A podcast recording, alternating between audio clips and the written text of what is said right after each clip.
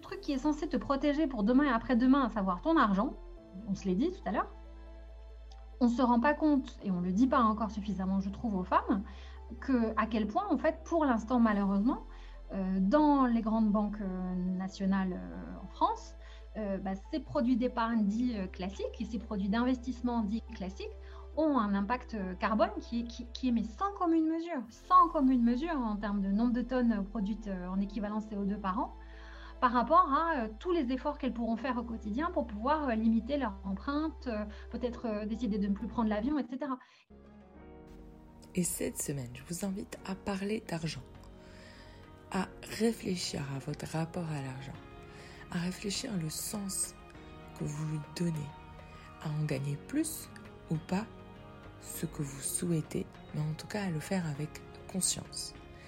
Et ça, je vous invite à le faire avec Imen Marzi, qui est à la tête de Own Your Cash, une plateforme qui, qui a pour mission de stimuler l'indépendance économique des femmes. allons-y sur les chapeaux de roue tout de suite. Moi, quand on parle d'argent, non mais moi j'y vais direct. Hein. Bah, quand, on parle quand on parle d'argent, j'ai plusieurs idées qui, qui, me viennent à l'esprit. Certainement dû à mon éducation. C'est qu'en fait, euh, mon éducation, je vais te le dire assez vite. J'ai grandi au Maroc. Et au Maroc, euh, les jeunes filles euh, et les jeunes femmes, et même les femmes d'un certain âge, elles ont un rapport particulier avec l'argent. Et je ne dis pas que c'est le cas de tout le monde, mais en tout cas, c'est ma perception. Mmh. Euh, j'ai grandi avec l'idée que l'argent euh, était la protection et mmh. qu'on avait une conscience assez exacerbée du fait que si jamais il se passe quelque chose où le principal revenu était en danger, mmh. euh, la femme, la mère, la sœur pourrait être en danger. Et mhm. donc, elle devait tout faire pour euh, protéger euh, son, son, foyer, euh, son, revenu. Et il y avait plusieurs stratégies qui étaient développées autour. Mhm. Il y avait celle qui achetait en cachette de l'immobilier. en cachette, c'est très intéressant aussi. Bah oui. il y avait, mais, mais je, je t'avoue, on mhm. avait une, en toute discrétion, on avait une femme de ménage qui vivait avec nous, la pauvre on savait très bien que tout son revenu était envoyé à sa famille et à son père. On, mhm. l'a rémunéré en cachette euh, parce que c'était le seul patrimoine, entre guillemets, qu'elle avait à elle.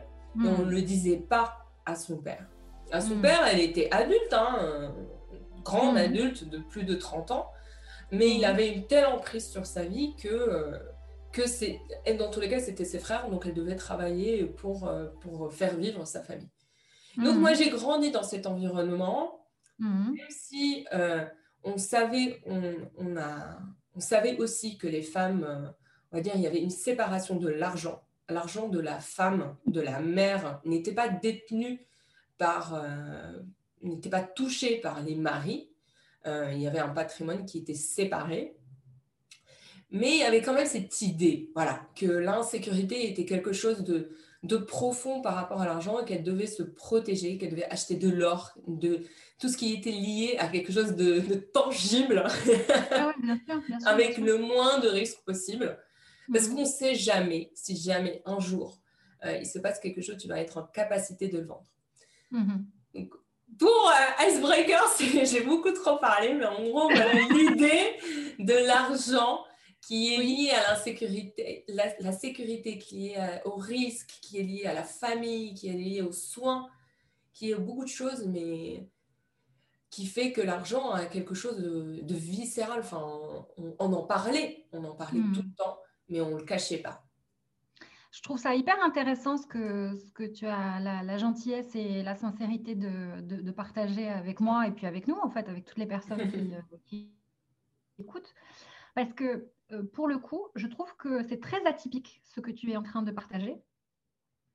Euh, il se trouve que moi, je suis algérienne et française. Donc, euh, je suis née en Algérie, mais j'ai grandi et j'ai grandi en France, d'une famille de classe moyenne. Hein, et je n'ai pas du tout la même perception que toi de ce que tu viens d'expliquer, de, mais pas du tout. Mmh. en de confort. Mmh. Non, en termes de, de la nécessité de considérer que les femmes devraient, enfin, auraient les moyens de se protéger. C'est pas qu'elles devraient, parce qu'elles devraient, malheureusement, dans le monde entier, les femmes ah. se disent qu'elles doivent se protéger, mais auraient les moyens de le faire. Ça, c'est un ah. premier point. Deuxième point, que le sujet soit évoqué explicitement. Et troisième point, qu'il y ait des stratégies qui soient mises en œuvre de la manière et l'efficacité que tu es en train d'évoquer là. Alors, je ne sais pas, euh, c'est marrant parce que se trouve j'ai pas mal, bien sûr, de camarades euh, euh, marocaines ou d'origine marocaine qui, pour les classes très aisées, peuvent avoir le type d'expérience que tu as évoqué. Après, pour celles dont je sais qu'elles sont plutôt issues de classes moyennes, j'ai j'ai pas l'impression que c'est comme ça qu'elles ont été élevées. Donc, je pense qu'il y a. je ne suis pas issue d'une. Alors, je vais te dire euh, tout de suite, je ne suis pas issue d'une classe aisée. Euh, oui, c'est une non, classe non, je moyenne. Il y a des euh, voilà. personnelles. Mais bien sûr, donc, mais bien voilà. sûr, donc, bien sûr. Du coup, je n'ai pas envie de tirer de généralité euh, particulière.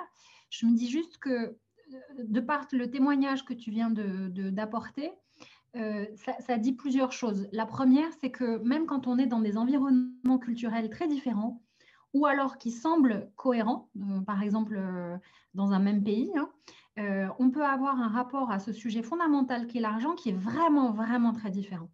En revanche, il y a un truc qui est assez commun pour le coup, et ça c'est international, c'est le fait que les femmes, on attend d'elles et elles sont conditionnées socialement pour se préoccuper de leurs proches. Ça, c'est un point qui est quasi universel. Alors, de deux choses l'une, soit euh, elles arrivent à trouver des sources de revenus euh, parce qu'elles ont fait des études, euh, elles travaillent, elles ont un salaire, etc. Et que donc, en fait, la question qui se pose à elles, c'est comment est-ce qu'elles vont gérer ces revenus Soit les circonstances dans lesquelles elles ont grandi ou par, par leurs décisions ont fait qu'elles ne travaillent pas et donc elles se retrouvent à gérer le budget du ménage si elles sont euh, mariée avec des enfants. Euh, et donc, on est dans euh, l'image de la ménagère qui gère les 3 francs 6 sous pour essayer de faire, tu vois, tenir le, budget quotidien mmh. avec une image un peu ancienne, mais finalement qui est hyper réaliste, d'arriver à faire beaucoup avec peu et à faire en sorte au maximum que ses proches ne manquent de rien. Mmh. Et tu vois bien que, en fait, dans les, deux cas, euh, franchement, on pourrait juste passer euh, l'heure là-dessus, hein, parce que c'est hyper intéressant.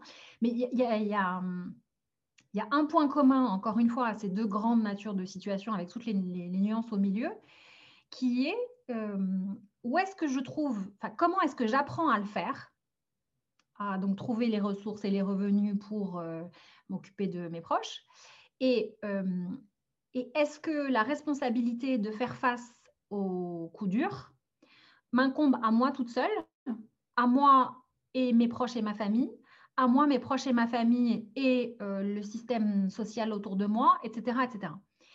Et là encore, tu vois bien qu'en fonction des pays, notamment, euh, je, crois que tu as vécu euh, un petit moment aux États-Unis, en fonction des pays, c'est pas du tout la même chose quand tu as derrière toi un système social qui peut faire filer de sécurité ou pas.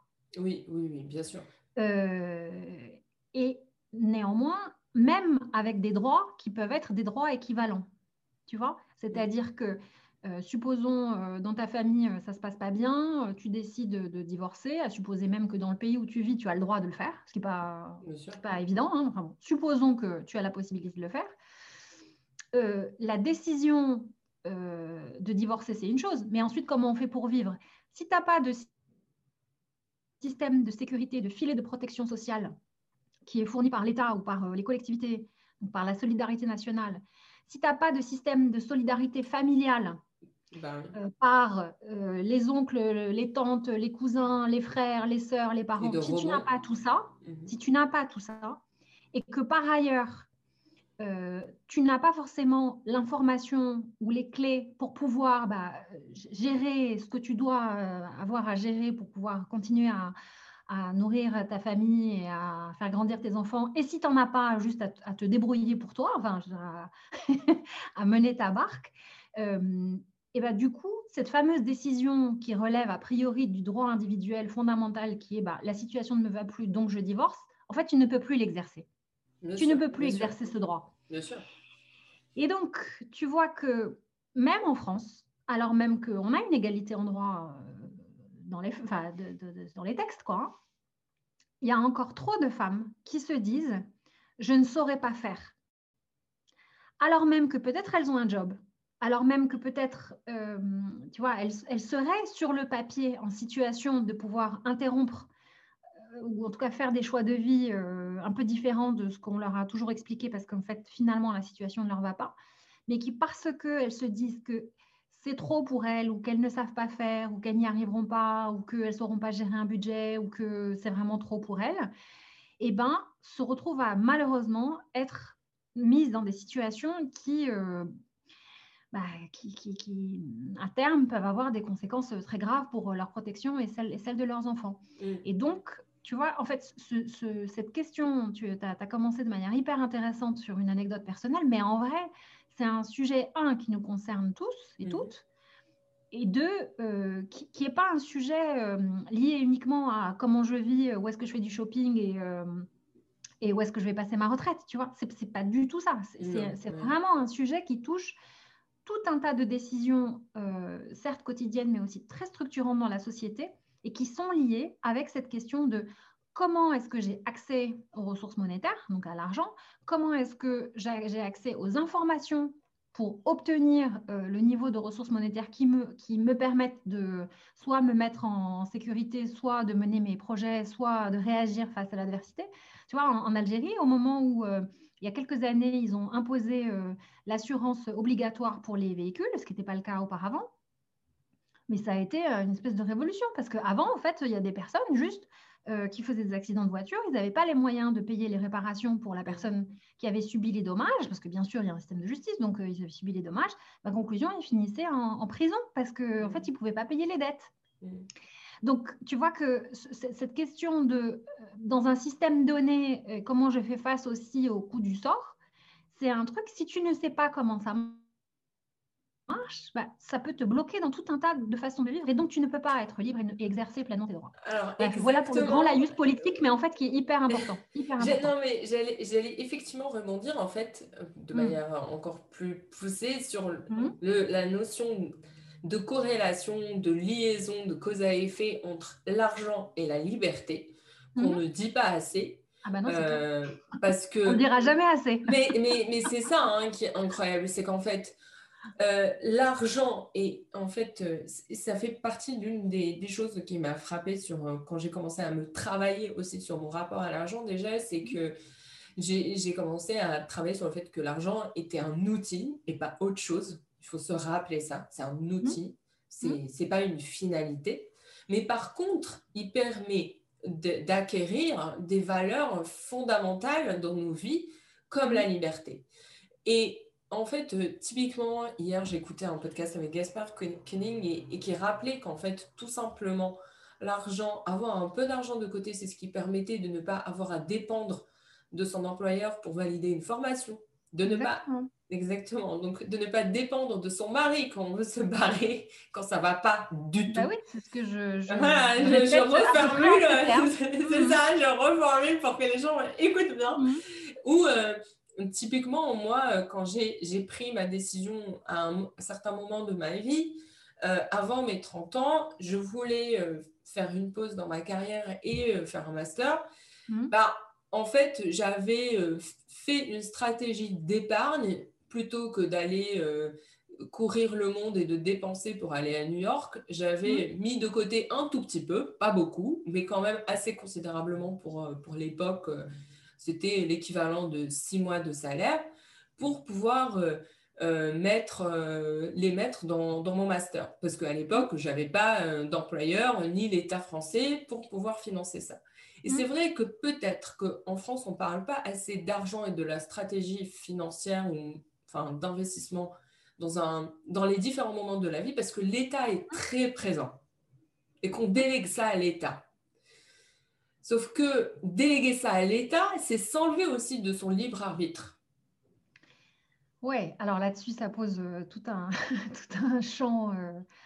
un champ oui, mais c'est important si on veut convaincre les gens de, reprendre leur liberté au-delà de ce qu'on a externalisé à l'État. Alors, je, en fait, je, pense que quel que soit le, mode de gouvernance qu'on considère être le bon, pour le dire autrement, hein, qu'on considère qu'il y ait trop d'États ou pas assez d'États en France, euh, si tu veux, je n'ai même pas envie de me positionner là-dessus. Oui, bien sûr. Ce que je me dis, ce que je me dis simplement, c'est une chose, c'est que un, euh, et tu, je, le, disais, euh, je le dis régulièrement, euh, Cash, euh, sa mission, c'est de stimuler l'indépendance économique des femmes parce que c'est cette indépendance économique, c'est une condition fondamentale de l'égalité homme-femme. Donc moi, ce qui m'intéresse, ce qui m'intéresse in fine, c'est cette égalité totale entre hommes et femmes en droit, mais aussi dans les faits. ok? Et que avoir les moyens d'exercer cette égalité, euh, ça passe par le fait de comprendre ce qui se passe avec son argent, euh, d'accepter d'en parler, euh, de savoir l'investir, de savoir monter des stratégies, comme tu viens de le dire. Alors, il y a des gens qui vont avoir peut-être peur du concept ou du mot stratégie, mais une stratégie, c'est juste je prends une décision où dans les 3, 6, 12, 15 prochains mois, je décide de faire telle et telle chose. C'est comme une liste de courses. Donc, on peut utiliser des mots très sophistiqués ou des mots très simples pour finalement dire, bah, moi, j'ai envie d'atteindre tel objectif, donc voilà mon plan pour l'atteindre. Et tant que euh, les femmes qui euh, considèrent qu'elles ont pleinement leur rôle à jouer euh, dans la société, soit en tant que, tu le disais très justement, hein, en tant que salarié, si effectivement, alors maintenant avec la réforme de la formation professionnelle, ça a un peu changé, mais jusqu'à il n'y a pas si longtemps, effectivement, si tu n'avais pas l'accord de ton employeur pour te valider un certain nombre de formations, bah, en fait, tu étais prié de te les payer toute seule et tu ne pouvais pas disposer de ton budget formation, ce qui est un petit peu moins le cas aujourd'hui. Même si pour des formations qui peuvent être coûteuses, effectivement, ben, soit ton employeur accepte de mettre la main à la poche euh, plus ou moins sous forme de prime ou équivalent, bon, ça c'est super, mais la contrepartie, c'est que c'est pas juste pour tes beaux yeux, c'est que ça veut dire que tu vas rester, ou tu as un engagement moral de, rester, ou que sais-je. Soit euh, si tu as un conjoint ou que tu, as, tu es encore euh, plus ou moins chez tes parents ou lié avec tes parents, bah, tu vas leur demander leur autorisation, ou tu vas leur demander de te prêter de l'argent, ou tu vas demander de leur confier de l'argent. Et donc, ça suppose de les convaincre du bien fondé de ce besoin de formation ou de ce souhait de reconversion on en avait parlé rapidement, Boutaïna, l'autre jour, mais il y a plein de personnes qui aujourd'hui se, posent des mm. questions existentielles autour de euh, mais à quoi ça sert mon job? Qu'est-ce que je suis en train de faire? Euh, oh, Il y a des gens qui sont en train de sauver les autres euh, dans les hôpitaux. moi, moi, je suis derrière un ordinateur. ce que je fais ne sert à rien. j'ai envie d'avoir du sens. j'ai envie que ce que je fais serve à quelque chose. Et donc, je veux chercher une reconversion. Bon, super. Mais les parcours de reconversion, c'est coûteux. Je ne dis pas que c'est cher dans l'absolu, mais en tout cas, il faut payer pour, pour accéder à de nouvelles compétences. Et effectivement, si euh, tu n'as pas mis un certain nombre de quantités de ressources, euh, donc en argent, hein, très concrètement, euh, de côté, ou en tout cas que tu ne décides pas de le faire dans les mois à venir avec un plan très clair et avec un niveau de risque que tu es prête à accepter, parce qu'il y a ça aussi, euh, pour pouvoir euh, avoir un rendement suffisant euh, par rapport à ces ressources-là, bah, c'est sûr que tu te, t'enlèves une part significative de liberté. Et je ne vais même pas, peut-être qu'on en parlera tout à l'heure, je ne vais même pas sur le sujet de l'entrepreneuriat ou des projets de type associatif.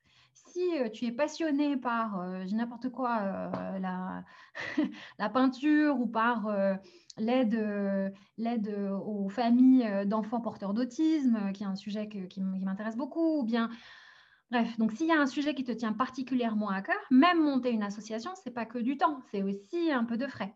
Et donc le fait d'avoir la liberté de pouvoir donner ou confier un peu d'argent pour pouvoir porter ces projets associatifs, eh ben ça passe aussi par l'argent. Et ce que ne savent pas suffisamment de femmes, à mon avis, parce qu'il y a un peu une glorification de cette, euh, aventure formidable, mais quand même une aventure avec ses hauts et ses bas qu'est l'entrepreneuriat, c'est que, euh, sauf à vous permettre euh, d'être financé par votre conjoint si vous en avez un, ou alors de vivre sur vos économies si vous en avez, ou, sur, ou chez votre famille si elle accepte de, vous, de vous financer etc., bah, en fait, assez rapidement, il va falloir trouver des clients ou alors trouver des personnes qui ont accepté de vous financer. Qui peut vous financer? Ben, Il y a des subventions, ok, super. Il y a des banques et et puis, il y a des particuliers ou des professionnels, donc des business angels, ou alors il y a des crowdfunding. Il n'y a pas 50 façons de financer une boîte, bien sûr par ses clients. Mais si on ne réalise pas, et c'est là où je voulais en venir, c'est que si on ne réalise pas en tant qu'entrepreneur que bah, non, présenter un dossier à sa banque, c'est pas pour, elle ne va pas vous aider à financer des recrutements, elle va vous aider à financer juste certains types de choses. En fait, assez rapidement, vous allez vous trouver dans une situation où il va falloir bah, sortir de l'argent de votre poche. Et si en plus euh, bah, on ne vous dit pas que vous n'allez probablement pas pouvoir vous payer avoir un petit moment, surtout si vous faites un projet innovant, vous n'êtes pas freelance avec un métier, disons une activité très claire euh, euh, et, où finalement vous avez déjà un petit portefeuille de clients qui peuvent rapidement vous passer des prestations, ben, il y, a quand même beaucoup de déceptions qui peuvent avoir lieu précisément parce qu'il y a une forme de, de, manque d'information ou de manque de maturité par rapport à ce sujet de l'argent. Et on peut l'appeler comme on veut, financement, stratégie de financement, stratégie d'investissement. À la fin des fins des fins, ça revient à ça. mais, euh, mais, du coup, effectivement, poser le mot stratégie financière n'a hein rien d'insultant. Non, pas du euh, tout. Mais ça fait peur à plein de gens. Bien sûr. poser la question du risque. Est-ce que j'aime bien prendre euh, des, des, paris fous ou bien euh, je, je, suis plutôt euh, pantouflard? Ben, il n'y a rien d'infamant ni pour l'un ni pour l'autre. Mais par contre, il faut, faut, être conscient, loin des images peut-être d'Épinal. Et ça, effectivement, moi, je l'ai vu beaucoup aux États-Unis. Je, mmh. je, je, comprends ce que tu voulais dire à ce moment-là parce qu'aux mmh. États-Unis, ils parlaient énormément même les millennials maintenant, enfin même les moins que millennials, enfin les, mmh. les petits jeunes de 20 ans entre guillemets, commencent à parler de stratégie parce que un, ils sont déjà endettés. Euh, deux, ils savent très bien que sans cela, ils ne peuvent pas se payer leur santé. donc, ils ont déjà en tête comment commencer à gagner de l'argent plus que leur revenu salarié entre guillemets là encore, parce que ce n'est pas avec ça qu'ils vont pouvoir, et c'est là où il faut peut-être euh, préciser, que les gens qui constituent un patrimoine, ils ne le constituent pas juste à partir de leur revenu de travail. Hmm. Et peut-être qu'on a cette image euh, ou cette, euh, ce fantasme qu'on va réussir à, à s'élever que par la force du poignet, mais ça ne suffit pas. Il faut avoir une stratégie claire par rapport à ça. Oui, alors en fait, il y, a plusieurs choses dans ce que tu viens de dire sur le, la question des revenus du patrimoine, euh, la, question des revenus du travail euh, versus euh, la question des revenus du capital, hein, parce que c'est de ça dont on parle. Mhm. J'y reviens dans un instant. Sur le risque, je, vais dire un truc qui est absolument politiquement incorrect, ah, mais, qui est malheureusement la réalité. Non, mais qui est malheureusement la réalité. C'est que, je suis désolée, hein, je, je, suis désolée avant de le dire, mais même si euh, les personnes qui nous écoutent ont l'impression, supposons que, euh, je sais pas, elles ont un PEA, une assurance vie, un livret A, donc dans l'ordre, elles ont un compte courant, elles ont un livret A. Ensuite, elles ont peut-être, euh, leur, banquier leur a peut-être fait ouvrir un plan d'épargne logement, ou leurs parents leur ont dit, oui, ma grande, ce serait bien que tu aies un plan d'épargne logement pour le jour où, pour que le jour où tu puisses, tu voudras acheter, parce que évidemment, il faut acheter un, logement dans un certain type d'état d'esprit, hein, alors que parenthèse, euh, je ne pense pas que acheter de l'immobilier soit un, choix euh, pertinent, pour tout le monde. Pour tout le monde, non, ça dépend en fait. Hein, donc euh, vraiment, donc parenthèse, refermée. Donc ma chérie, ma grande, s'il te plaît, ouvre un PEL, machin, machin, ok. Ensuite, comme on peut avoir entendu parler ou votre banquier vous a dit que oui, oui, quand même, vous commenciez à avoir des revenus sympas. et des revenus sympas, c'est quoi? C'est quelques milliers d'euros par mois? 3 000, 4 000 éventuellement. Euh, voilà, vous êtes en CDI, madame ou mademoiselle, donc euh, bah, on va vous inviter à ouvrir une assurance vie. Et puis, madame ou mademoiselle, peut-être que vous allez avoir des enfants, donc euh, quand même, fiscalement, c'est intéressant. Mais tout de suite, on commence à faire entrer la question de la fiscalité. Alors qu'on est, on est juste en train de commencer sa vie professionnelle et on en parle d'impôts. Waouh, ok. Et puis, madame ou mademoiselle, on va vous dire oui, bah alors en fait, vous savez, bon, c'est plus que c'était. Donc euh, maintenant, pour avoir un peu de rendement, il faut prendre des actions. Donc on va vous faire ouvrir un PEA. Donc ça se trouve, vous avez déjà tous ces outils-là.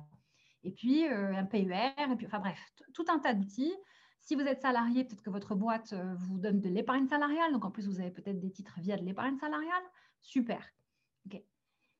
Donc, vous pouvez vous dire, mais moi, en fait, ce que racontent euh, Boutaina et Imen ne me concerne pas. Moi, je suis déjà très bien équipée. Merci beaucoup. J'arrête tout de suite. Ok? Peut-être qu'on pourrait se dire ça. oui, mais minute papillon. minute papillon.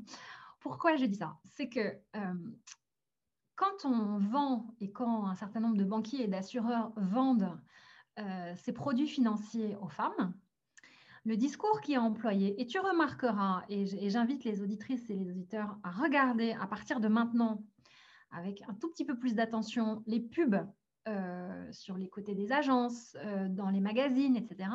Et les mots employés lorsque euh, les banques ou les assurances s'adressent aux femmes et lorsqu'elles s'adressent aux hommes. Et lorsqu'on s'adresse aux femmes, on leur parle de prudence, on leur parle justement de s'occuper de leurs proches, de prévoir l'avenir. Et c'est pas de préparer l'avenir, c'est de prévoir, tu vois, au sens forcément il va y arriver, il va y arriver un malheur. Un peu ce que tu disais tout à l'heure. Hein, il faut, mm. on sait jamais, on sait mm. jamais. Donc il faut, il faut se préparer. Ok?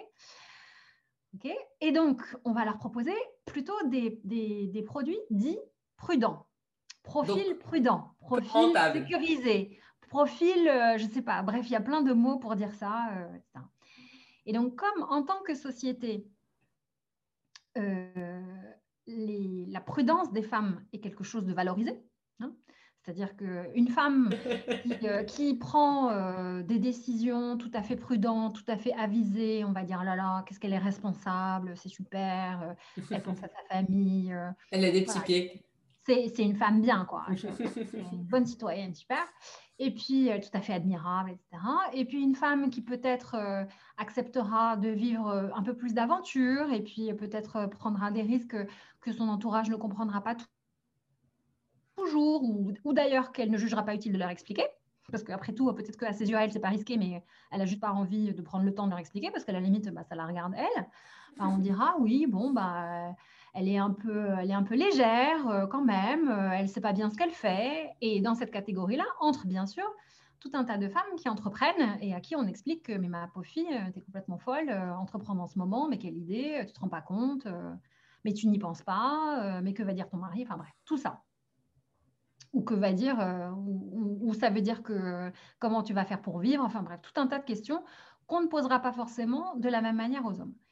Et du coup, les produits financiers qui sont proposés aux femmes, donc qui sont tagués prudents, qu'est-ce qu'il y a dedans? Il y a des produits qui, effectivement, ont un niveau de risque affiché qui est très faible. C'est-à-dire que pour 100 euh, euros mis euh, dans tel ou tel produit financier, eh ben, on vous promet que euh, sous un certain nombre de conditions, et, je vous invite à lire les conditions, on va vous les faire expliquer bien en détail, parce qu'en fait, parce qu'en fait il y a des clauses qui parfois indiquent que le capital est garanti jusqu'à un certain niveau d'état du marché financier et que en fait après il n'est plus garanti, donc il faut faire attention.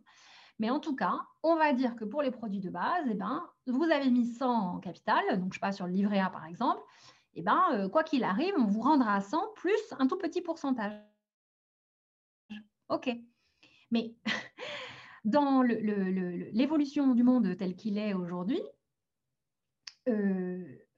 arriver à, dans 50, euh, dans, pardon, dans 30 ans ou dans 40 ans avec juste votre petit capital de 100 euros que vous aurez mis gentiment tous les mois, très précautionneusement, très prudemment, avec votre, le petit taux d'intérêt euh, dont on vous aura expliqué qu'il est tout à fait sécurisé de 0,5% par an et vous dit oui, oui, non, mais moi ce qui compte, c'est que j'ai mon capital, vous passez complètement à côté, complètement à côté d'un truc essentiel qui est le fait que euh, vous aurez certes mis de côté, mais vous n'aurez pas investi votre argent. C'est-à-dire que euh, vous n'aurez pas mis votre argent au travail pour faire en sorte que d'ici 30 ans, d'ici 40 ans, ils vous fournissent un niveau de rendement, c'est-à-dire qu'il ait fait des fruits euh, et que ces fruits aient, fait eux-mêmes d'autres fruits, et vous n'aurez entre guillemets que l'arbre de départ, mais vous n'aurez pas les fruits des fruits, des fruits, des fruits, des fruits, etc.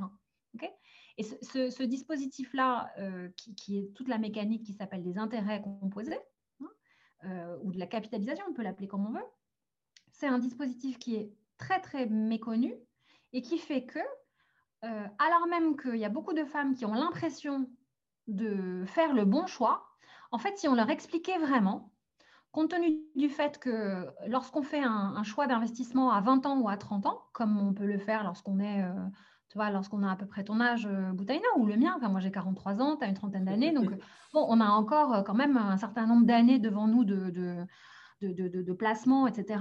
De dur labeur et, de dur labeur, bien sûr. Et, pas, et, pas, que de labeur, et aussi d'engagement. De, plaisir, oui.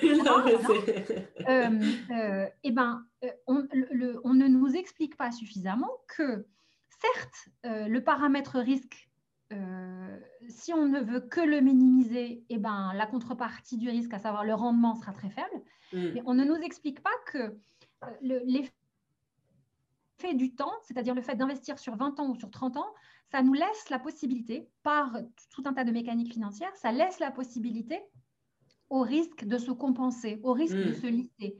Et prendre un risque aujourd'hui, euh, je sais pas, j'ai euh, n'importe quoi, j'ai 10 000 euros de côté, euh, je sais que dans un an, j'aimerais bien changer de voiture, et donc il se trouve que j'ai beaucoup économisé, que j'ai mes 10 000 euros de côté ou 5 000 euros de côté, peu importe. Mais j'ai absolument besoin d'avoir cette voiture, ce montant-là pour ma voiture dans un an, ok? Là, je vais prendre zéro risque parce qu'en fait, j'ai absolument besoin de 100% de ce montant-là.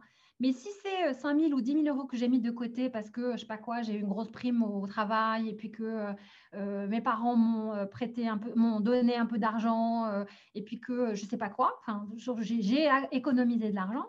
Si je n'ai pas de projet particulier pour cet argent-là, bah, ça veut dire qu'il est probable que je n'aurai pas besoin d'en disposer dans un avenir proche.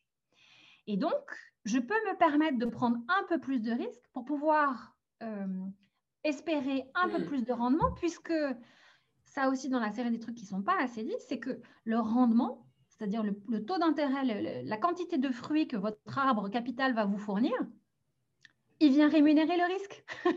et que, en fait, si vous ne prenez pas de risque, ben, vous n'êtes pas payé, tout bah simplement. Les intérêts, c'est, ça sert à ça.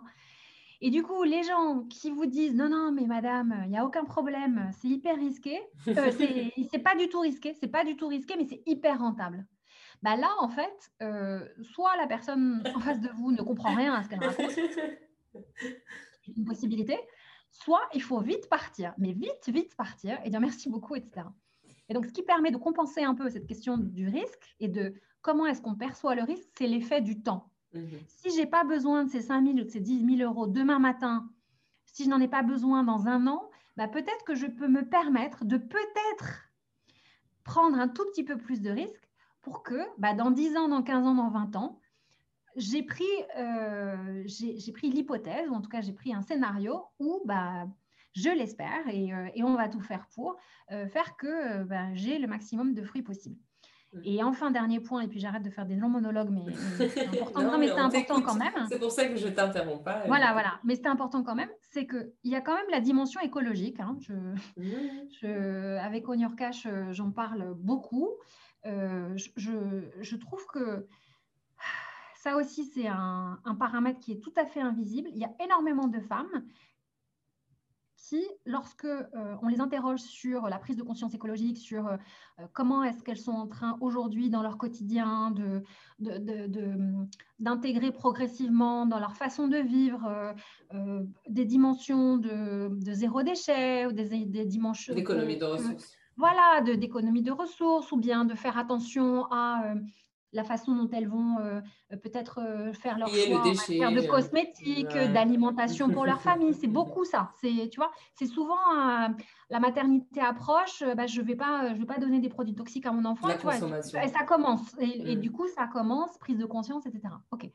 Mais en fait, le truc qui est censé te protéger pour demain et après-demain, à savoir ton argent, on se l'est dit tout à l'heure, on ne se rend pas compte et on ne le dit pas encore suffisamment, je trouve, aux femmes, que, à quel point, en fait, pour l'instant, malheureusement, euh, dans les grandes banques euh, nationales euh, en France, bah, ces produits d'épargne dits classiques et ces produits d'investissement dits classiques ont un impact carbone qui est, mais sans commune mesure, sans commune mesure en termes de nombre de tonnes produites en équivalent CO2 par an, par rapport à tous les efforts qu'elles pourront faire au quotidien pour pouvoir limiter leur empreinte, peut-être décider de ne plus prendre l'avion, etc. Et que se poser deux secondes à non seulement regarder la question du risque et du rendement, de ce qu'elles veulent faire par rapport à leur projet de dans 50, dans 10 ans, dans 15 ans, dans 20 ans, mais c'est aussi, c'est aussi réfléchir à et regarder, il y a des outils pour ça, il y a des gens comme Rift qui ont fait des calculateurs, il y a des gens comme Oxfam qui ont des calculateurs autour de ça sur l'empreinte carbone de son épargne.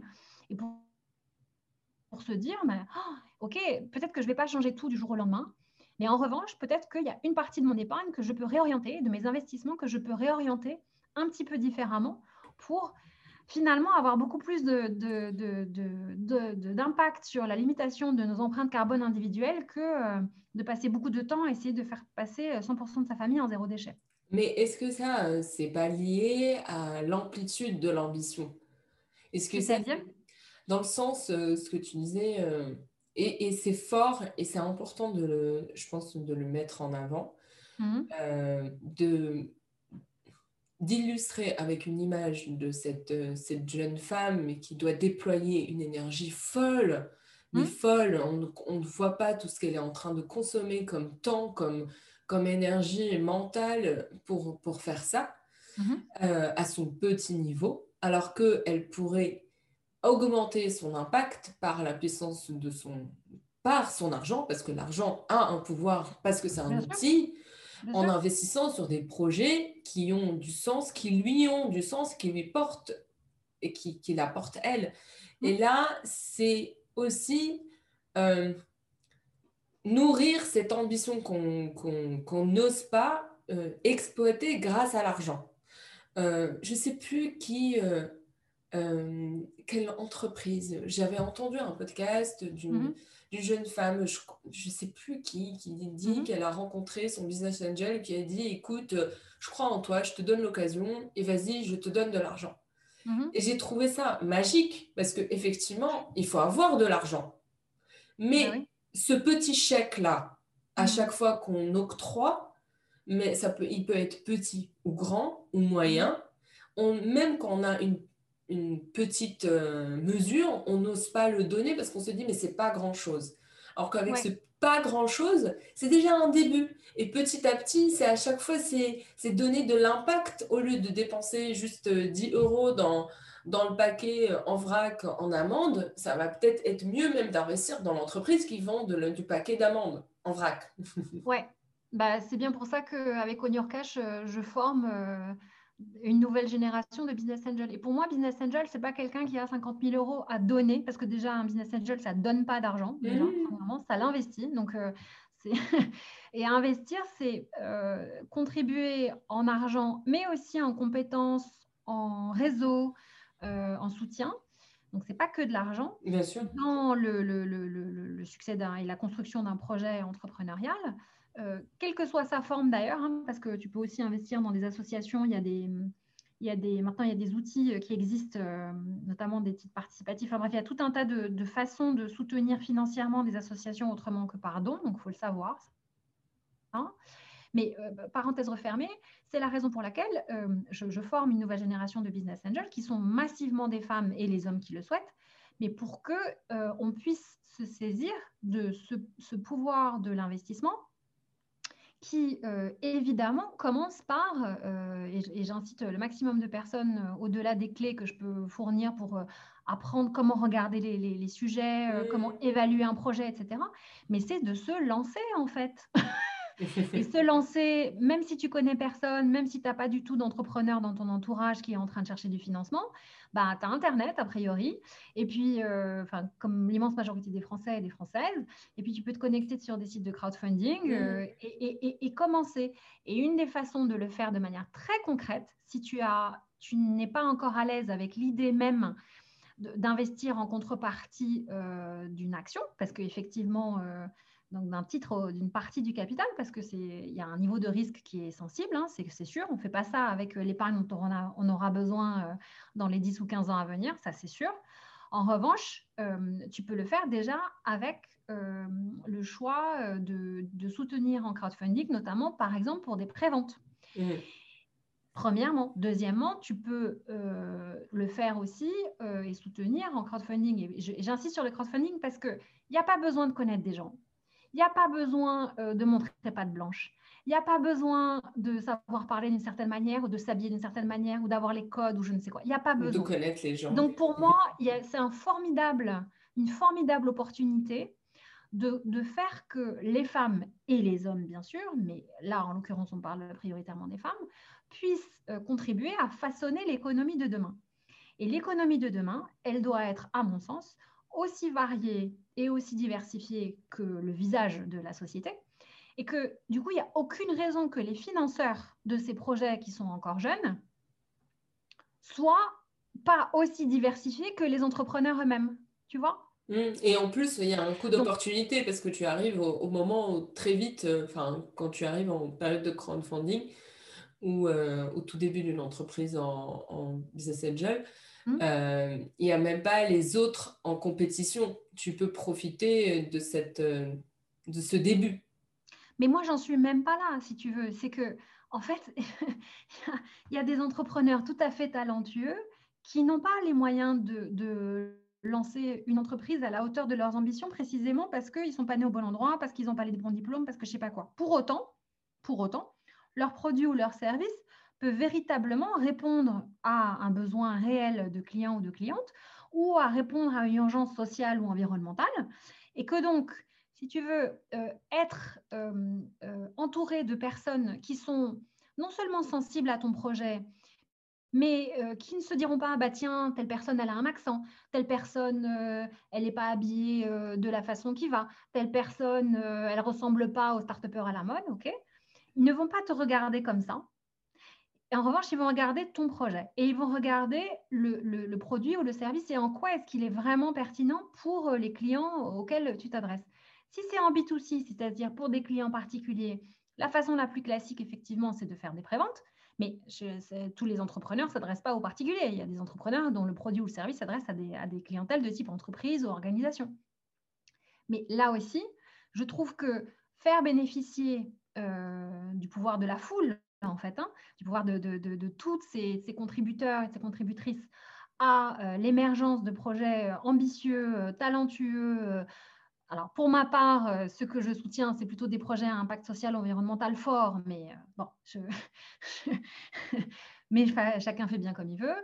Je pense que c'est une façon de se réapproprier de manière hyper concrète le mmh. pouvoir de son argent, trouver du sens aussi, parce que c'est pas évident pour. Euh, et, je, trouve qu'il y, a beaucoup de charges morales en plus de tout le reste qui mmh. est imposé aux femmes, où il faut non seulement que euh, j'ai une espèce de de, de, comportement euh, moralement parfait, écologiquement parfait, euh, euh, avec des idées progressistes, avec bref, que, que, soit parfait, que non mais non mais tu vois, que tout soit absolument nickel, que en qu'elle soit euh, hyper libérée, hyper audacieuse, hyper ambitieuse, mais en même temps douce, mais en même temps empathique. Mère, mère. De, voilà, de fatigant. Hein. ok, et que en plus, et que en plus, elle soit dans un poste de pouvoir, dans une organisation 100% euh, responsable et qui n'a absolument pas le début du commencement de aucun problème à régler. franchement, non mais franchement, c'est le monde des bisounours. et que sinon, eh ben, euh, eh ben, en fait, euh, on leur demande gentiment, ou en tout cas, on les incite globalement à envisager des reconversions et à, et pas des reconversions choisies, tu vois, mais des mm. reconversions qu'on les pousse un peu. On pousse à la porte. Faire sur le, sur, ouais, ou que leur copine leur dit non mais comment tu fais pour supporter ça euh, Mais franchement, je te verrais tellement coach. Euh, ah mais vraiment, je te verrais tellement mieux euh, thérapeute ou je sais pas quoi. Ou, ouvre un site et puis tu deviendras influenceur. Voilà, voilà, voilà.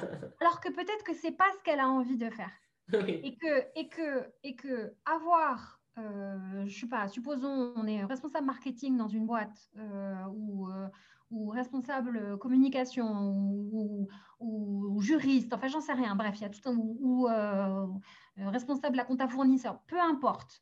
Euh, et que oui, effectivement, trouver du sens au quotidien, c'est pas un truc hyper évident, mais qu'avec le salaire qu'on touche et en essayant quand même de promouvoir autour de soi dans sa boîte euh, un certain nombre d'initiatives qui nous semblent cohérentes avec bah, la vision du monde qu'on a, mais qu'avec ce salaire, on puisse bah, à la fois investir via des outils de type assurance vie, PEA, dans des projets plutôt positifs, plutôt responsables, et qu'en plus, avec une partie, une petite partie de son salaire, on puisse aussi se dire qu'on peut contribuer dans des campagnes de crowdfunding et les soutenir au-delà de l'argent aussi avec du réseau, parce que quand on est en poste, euh, on en parlait rapidement tout à l'heure euh, avant le, début de l'enregistrement, mais quand tu es en poste, donc quand tu es dans une organisation, bah, tu peux euh, ouvrir ton réseau professionnel au projet que tu auras soutenu en tant que business angel pour faire en sorte que bah, on puisse peut-être faciliter des,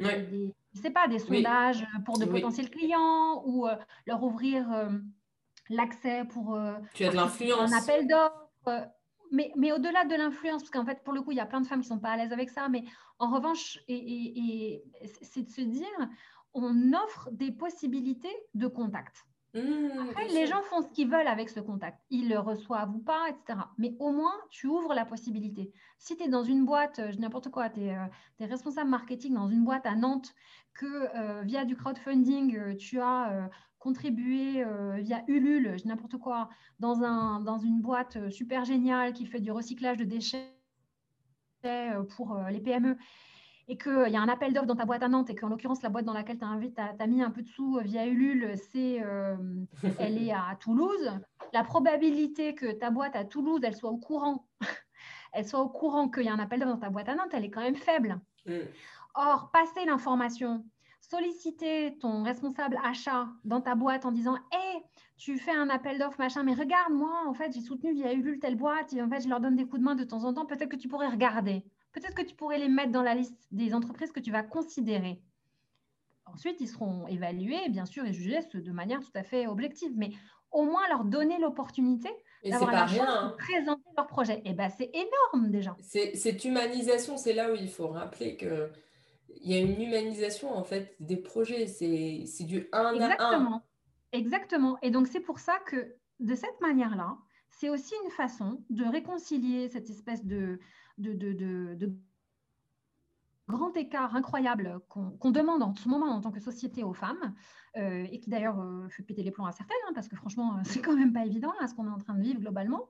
Il faut s'occuper des autres, il faut être, faut être généreux, il faut être doux, il faut être calme, travailler, il faut être empathique, il faut être machin, et en même temps, il faut être performant, il faut, gagner de l'argent. Et puis en même temps, il faut garder la ligne, parce que tu comprends quand même tout ça, tout ça. Et puis il faut se respecter soi-même, et puis il faut s'aimer, et puis il faut prendre du temps pour faire le point, et puis il faut faire du yoga. Wow Moi, j'avoue, j'ai mangé du chocolat et j'ai pas fait du yoga. Hein. On va juste arrêter de dire il faut, en fait. Et ce sera déjà pas si mal. Voilà. Ah, il nous reste quelques minutes, mais moi, je voudrais savoir comment tu as fait pour euh, arriver à l'histoire d'Omnio Cash. À l'histoire d'Omnio Cash? Oui, comment fait pour le, oui parce que je dis toujours euh, que des projets comme ça, ça vient à nous. C'est pas juste. Euh, il, y a toujours de l'ordre de la destinée. Enfin, il y a toujours quelque chose un peu bizarre qui se produit. Et euh, j'avais cru comprendre que tu avais un, auparavant une carrière dans la finance. Ouais. Qu'est-ce qui t'a euh, fait passer de l'autre côté ou euh, comment ça s'est passé? Bah, En fait,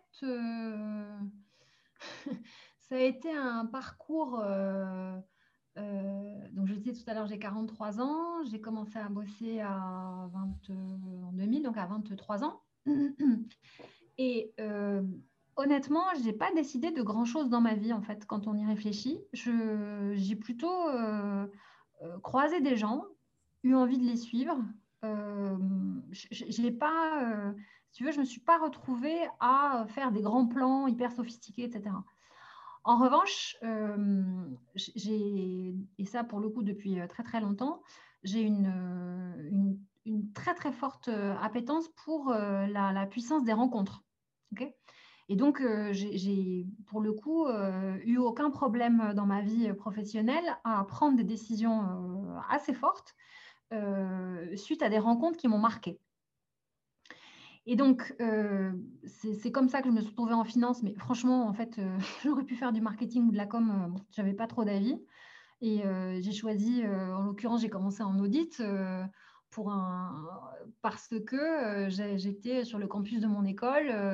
j'étais en train de. J'ai raconté plusieurs fois cette histoire déjà, donc, mais j'étais sur le campus de mon école en, deuxième année. J'allais faire une césure. Enfin, je, le moment où il fallait commencer à, préparer les, choix d'orientation pour peut-être faire une césure entre la deuxième et la troisième année, ce qui à l'époque n'était pas du tout euh, fréquent. Hein. Euh, l'année où je l'ai faite, on n'était même pas la moitié de ma promo à le faire, donc c'était pas pas aussi euh, classique que ça l'est aujourd'hui. Et, donc, je, je sais pas, il était 5 heures de l'après-midi, un truc comme ça, 6 heures, et je, sortais de la bibliothèque, je rentrais sur le campus à ma chambre pour me changer, aller à mon cours d'escrime qui était sur le campus un peu plus loin. Donc voilà, vous savez tous les détails. Et il faisait nuit, parce que c'était l'hiver, il faisait nuit tôt, et j'ai vu de la lumière. Et littéralement, j'ai vu de la lumière. Et donc, comme je suis quelqu'un de curieux, je suis allée voir ce qu'il y avait là, alors qu'à cette heure-là, les cours étaient finis et normalement, la partie des études, la partie où il y a les salles de classe, était normalement éteinte. Et je suis entrée dans cette pièce et, et là, il y avait un monsieur qui était en train de parler, de présenter sa boîte euh, pour présenter des potentiels stages. Et moi, je n'étais pas du tout au courant qu'il y avait cette présentation-là et qui était un monsieur qui euh, présentait un cabinet d'audit qui s'appelait à l'époque Arthur Andersen. Et, euh, et donc, euh, bon, bah voilà, moi j'ai passé mais littéralement une tête, quoi. J'ai regardé, je sais pas, 10 secondes. Et, il irradiait, je ne sais pas comment le dire, il irradiait, he was glowing, quoi. Il irradiait. non, mais je, je vois le genre. Je, je me suis retrouvée dans un traquenard. Mais waouh Je me suis retrouvée dans un traquenard comme ça dans la finance, juste à cause de ce genre de personnes. Mais qu'est-ce que c'est que ça? Je comprenais rien je comprenais rien, je comprenais pas quand il parlait. il, il mettait à moitié de l'anglais, à moitié du français, dans des mots techniques. J'étais complètement paumée.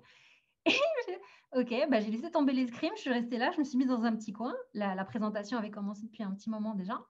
Et puis, je, la seule chose dont j'étais absolument convaincue à la fin de la présentation, c'est que je voulais travailler avec lui. Je ne savais pas comment, je ne savais pas pourquoi, je ne savais pas pourquoi faire, mais je voulais travailler avec lui. Donc, je suis allée le voir à la fin. je lui ai dit, j'ai rien compris. Mais je voudrais travailler avec vous, comment il faut faire? Il m'a regardé, il m'a dit, euh, ok, euh, bah, en fait, il faut remplir un dossier, je sais pas quoi, je sais pas quoi. Et, en fait, c'est comme ça que j'ai commencé en, audit et donc en finance, parce que rapidement, je me suis retrouvée à, travailler pour euh, des fonds d'investissement. Mais ce n'était pas, tu veux, c'était pas un plan, quoi. Et donc, de la même manière, donc il se trouve que j'accélère. J'ai travaillé donc euh, là-bas pendant, pendant six ans. J'ai travaillé pendant cinq ans ensuite dans un fonds d'investissement où je me suis retrouvée là aussi sur la base d'une rencontre où vraiment j'ai eu un, fort choc, euh, tu vois, de, de, en me disant mais waouh, qu'est-ce que c'est fort là ce qui est en train de se passer. Et, euh, en 2011, j'ai décidé d'en partir parce que j'ai eu envie de euh, me rapprocher de ce qui me passionnait, à savoir euh, bah, les entreprises en tant que telles, et pas juste être actionnaire, pas juste être investisseur. Certes, en passant beaucoup de temps dans les entreprises, mais j'ai eu envie de, de, passer un cap supplémentaire. Et même si dans le fond où je travaillais, on passait beaucoup de temps dans les entreprises dans lesquelles on investissait, euh, c'était, ça ne me suffisait pas. Et comme parallèlement à ça, il se trouve que depuis que euh, j'avais une vingtaine d'années, j'ai été euh, mentor d'entrepreneurs, parce qu'il se trouve que mon père a, monté sa boîte quand j'avais 15 ans, et donc de 15 à 19 ans, j'ai bossé avec lui euh, pas mal. Et donc j'ai appris beaucoup de choses sur comment on fait pour gérer une boîte, toutes les galères que tu rencontres avec tes clients, avec l'administration, avec je sais pas quoi, à une époque pré-internet. Et donc, sur l'une des associations qui m'avait tapé dans l'œil lorsque j'avais rejoint mon école, c'était euh, une association qui aidait des jeunes à monter leur, euh, leur entreprise pour créer leur job. Et je me suis dit, mais en fait, euh, j'ai beaucoup de choses à, partager avec eux et, et, je pense que je peux les aider concrètement et, faire levier sur l'expérience que j'avais avec mon père de manière vraiment très directe. C'est pour ça que d'ailleurs, parenthèse, Boutaina, c'était un peu ce qu'on disait avant de, démarrer l'enregistrement, mais c'est pour ça que je suis très, euh, je suis très euh, euh, modérée par rapport à la question de l'entrepreneuriat et du fait que aujourd'hui c'est un peu starisé, quoi. C'est vu comme un truc hyper glamour où il y a des personnes, ils ont une demi-idée, ils vont mettre sur leur profil LinkedIn qu'ils sont entrepreneurs, alors qu'en fait le gars il a une demi-idée, quoi.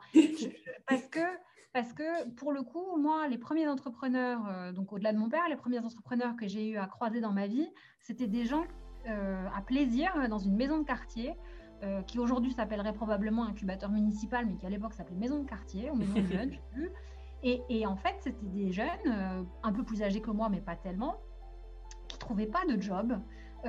et, qui, et, à qui on disait, bah, en fait, tu vas créer ton propre job parce que personne ne veut de toi comme salarié.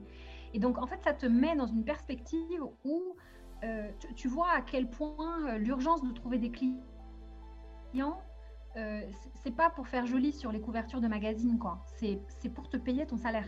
C'est pour te oh, payer. Moi, je, je, vais te, te dire un truc. moi, j'espère que les gens vont pas écouter, mais quand j'ai, je me suis dit, non, mais ce passage, tu vois, ils, vont, ils ont peut-être raccroché déjà. Mais en gros, j'ai commencé à me dire qu'il fallait que j'entreprenne sérieusement en me disant j'avais pas le choix à cause mmh. de la crise, parce que j'avais pas travaillé pendant deux ans mmh. après une carrière dans le conseil, mais mmh. parce que j'avais consacré euh, ma, ce temps-là pour ma famille à raison et que je l'assumais, mais que je savais que ça allait être compliqué à justifier, que je voulais pas le justifier parce que j'avais rien à justifier. Et donc je me suis dit bon, maintenant j'ai pas le choix. Et c'est je crée mon job. Oui, mais oui, mais je, l'entends et c'est un parcours qui est très, euh, qui est très fréquent hein, chez un, certain nombre de femmes euh, entrepreneurs, celui que tu es en train de, décrire. Maintenant, euh, quand on entreprend pour ces raisons-là, le, moteur interne, il n'est pas du tout le même. Et donc, j'ai mentoré, et en fait, je ne me suis jamais arrêtée de mentorer des entrepreneurs, des femmes et des hommes. Enfin, c'était vraiment très varié. ça ne s'appelait pas entrepreneuriat social, mais il y en avait quand même pas mal, etc. etc. Et, bref, et, donc en 2011, euh, j'en suis partie euh, donc de ce fonds. Et puis, euh, je, me suis dit, il faut que. Je ne savais pas ce que j'allais faire. je n'en avais aucune idée. Et, je me suis dit, bah, je vais rencontrer des gens qui sortent de l'ordinaire et puis qui, qui sont pas, qui vont pas être terrorisés à l'idée que j'ai quitté, j'ai décidé de quitter un, un job finalement statutairement très ah. prisé. C'est pour ah. ça que ça m'a fait, ça fait sourire tout à l'heure. Mais surtout à euh, l'époque. Euh, à, l'époque. Euh, non, encore aujourd'hui. non, mais je veux dire. on dirait la même chose aujourd'hui. en plus, tu mets ex-VC, c'est bon, quoi. Là, maintenant, le tapis rouge, c'est. Hein. J'étais pas dans le VC, j'étais dans le, j'étais dans un fonds de situation spéciale, mais, mais en tout cas, j'étais dans un fonds d'investissement en effet. ce qui, ce qui, pour le coup, était en, en, termes de statut, était à l'époque en France, euh, euh, vraiment prisé, ouais, Bref, euh, et donc, les, mes, que ce soit mes camarades de promo ou mes anciennes relations professionnelles, etc., lorsque tu dis, bah, moi j'ai envie de, choses différentes, j'ai envie de me rapprocher de boîtes, je ne sais pas ce que j'ai envie de faire, mais j'ai l'impression que je peux faire autre chose, mais je ne sais pas quoi. Et puis, tu vois, j'avais fait beaucoup de recrutements euh, dans ma vie antérieure, dans mes vies antérieures, beaucoup, beaucoup de recrutements, de junior jusqu'à patron de boîte. Donc, euh, pour le coup, c'est l'une des compétences que j'ai développées au cours des années. Et, euh, donc, j'ai, fait un, petit point, un petit autodiagnostic avec les moyens du bord. Et je me suis dit, en regardant un peu le tour de, des, qualités qu'on m'a attribuées, en allant les chercher auprès des personnes qui me connaissaient bien, que en fait, une personne qui avait ce mapping-là, euh, à l'époque, il y aurait probablement eu une application à, développer autour de ça, mais tu vois, j'avais finalement peu d'entrepreneurs dans la tech dans mon entourage, parce que sinon, il est probable que j'aurais développé une application autour de ça. Je me suis dit, mais cette personne, il faut qu'elle crée, qu'elle dirige ou qu'elle reprenne une boîte avec ce, profil de, qualité-là. Or, euh, moi, ce n'était pas du tout mon projet. Quoi. Je, me disais, ben, je vais me rapprocher des boîtes, je sais pas, je vais aller travailler dans une boîte, j'ai encore beaucoup de choses à apprendre. Euh, les fonds, c'est super, mais j'ai l'impression qu'il me faut plus. Et donc, euh, j'ai mis en marche mon réseau et en six mois, euh, je me suis donné six mois pour faire ça. Et en six mois, je sais pas, j'ai dû rencontrer, euh, je me souviens plus, un truc genre 200 personnes ou 180 personnes. J'ai rencontré énormément de gens sur la base d'une dizaine de personnes que j'ai sollicitées au départ. Et ensuite, j'ai fait des rebonds. Donc ça, dans la série de cas d'école pour la puissance du réseau, c'est voilà, c'est assez euh, stupéfiant ce que des personnes peuvent te confier, peuvent te raconter sur leur vécu euh, en, quelques minutes, alors que tu les connais ni d'Ève ni d'Adam. Et ça a été vraiment une période de ma vie qui a été hyper transformante parce que, en fait, euh, j'ai écouté avec un plaisir infini et en apprenant énormément de choses les histoires personnelles de tout ce petit monde. Et qui me parlaient de changement, parce que moi j'étais en train de faire face à un changement et que je, les interrogeais sur comment il et elle avaient fait face à ce changement. Et, en fait, c'était au fur et à mesure de ces discussions-là, qui étaient tout à fait, qui n'étaient jamais orientées sur je cherche un job, parce qu'en fait, moi, je ne cherchais pas un job. Je me disais, bah, je, vais, je vais parler avec des personnes qui n'ont pas eu des parcours classiques, qui sortent un peu de l'ordinaire, et peut-être que eux et elles, ils verront en moi quelque chose que moi, je ne peux pas avoir parce que je n'ai pas de recul sur moi-même. Et, euh, et peut-être qu'il y aura des opportunités qui vont vivre comme ça et émerger comme ça. Et effectivement, c'est comme ça, que ça s'est fait. Donc, il y a eu 10-15 euh, opportunités qui étaient à chaque fois des créations de postes. En fait, c'était jamais euh, tiens, on va candidater à tel truc. C'était à chaque fois, oh, mais ça, je, je, je... ok, bah, je savais pas qu'on pouvait concevoir un truc comme ça. Bah tiens, essayons de voir si on peut pas travailler ensemble sur tel sujet. Et, et en fait, j'ai saisi une de ces opportunités de création de poste-là dans une boîte et euh, que j'ai rejointe. Finalement, euh, au bout de quelques mois, euh, le poste, suite à X réorganisation, a complètement disparu. C'était plus du tout la, ce pourquoi j'étais entrée.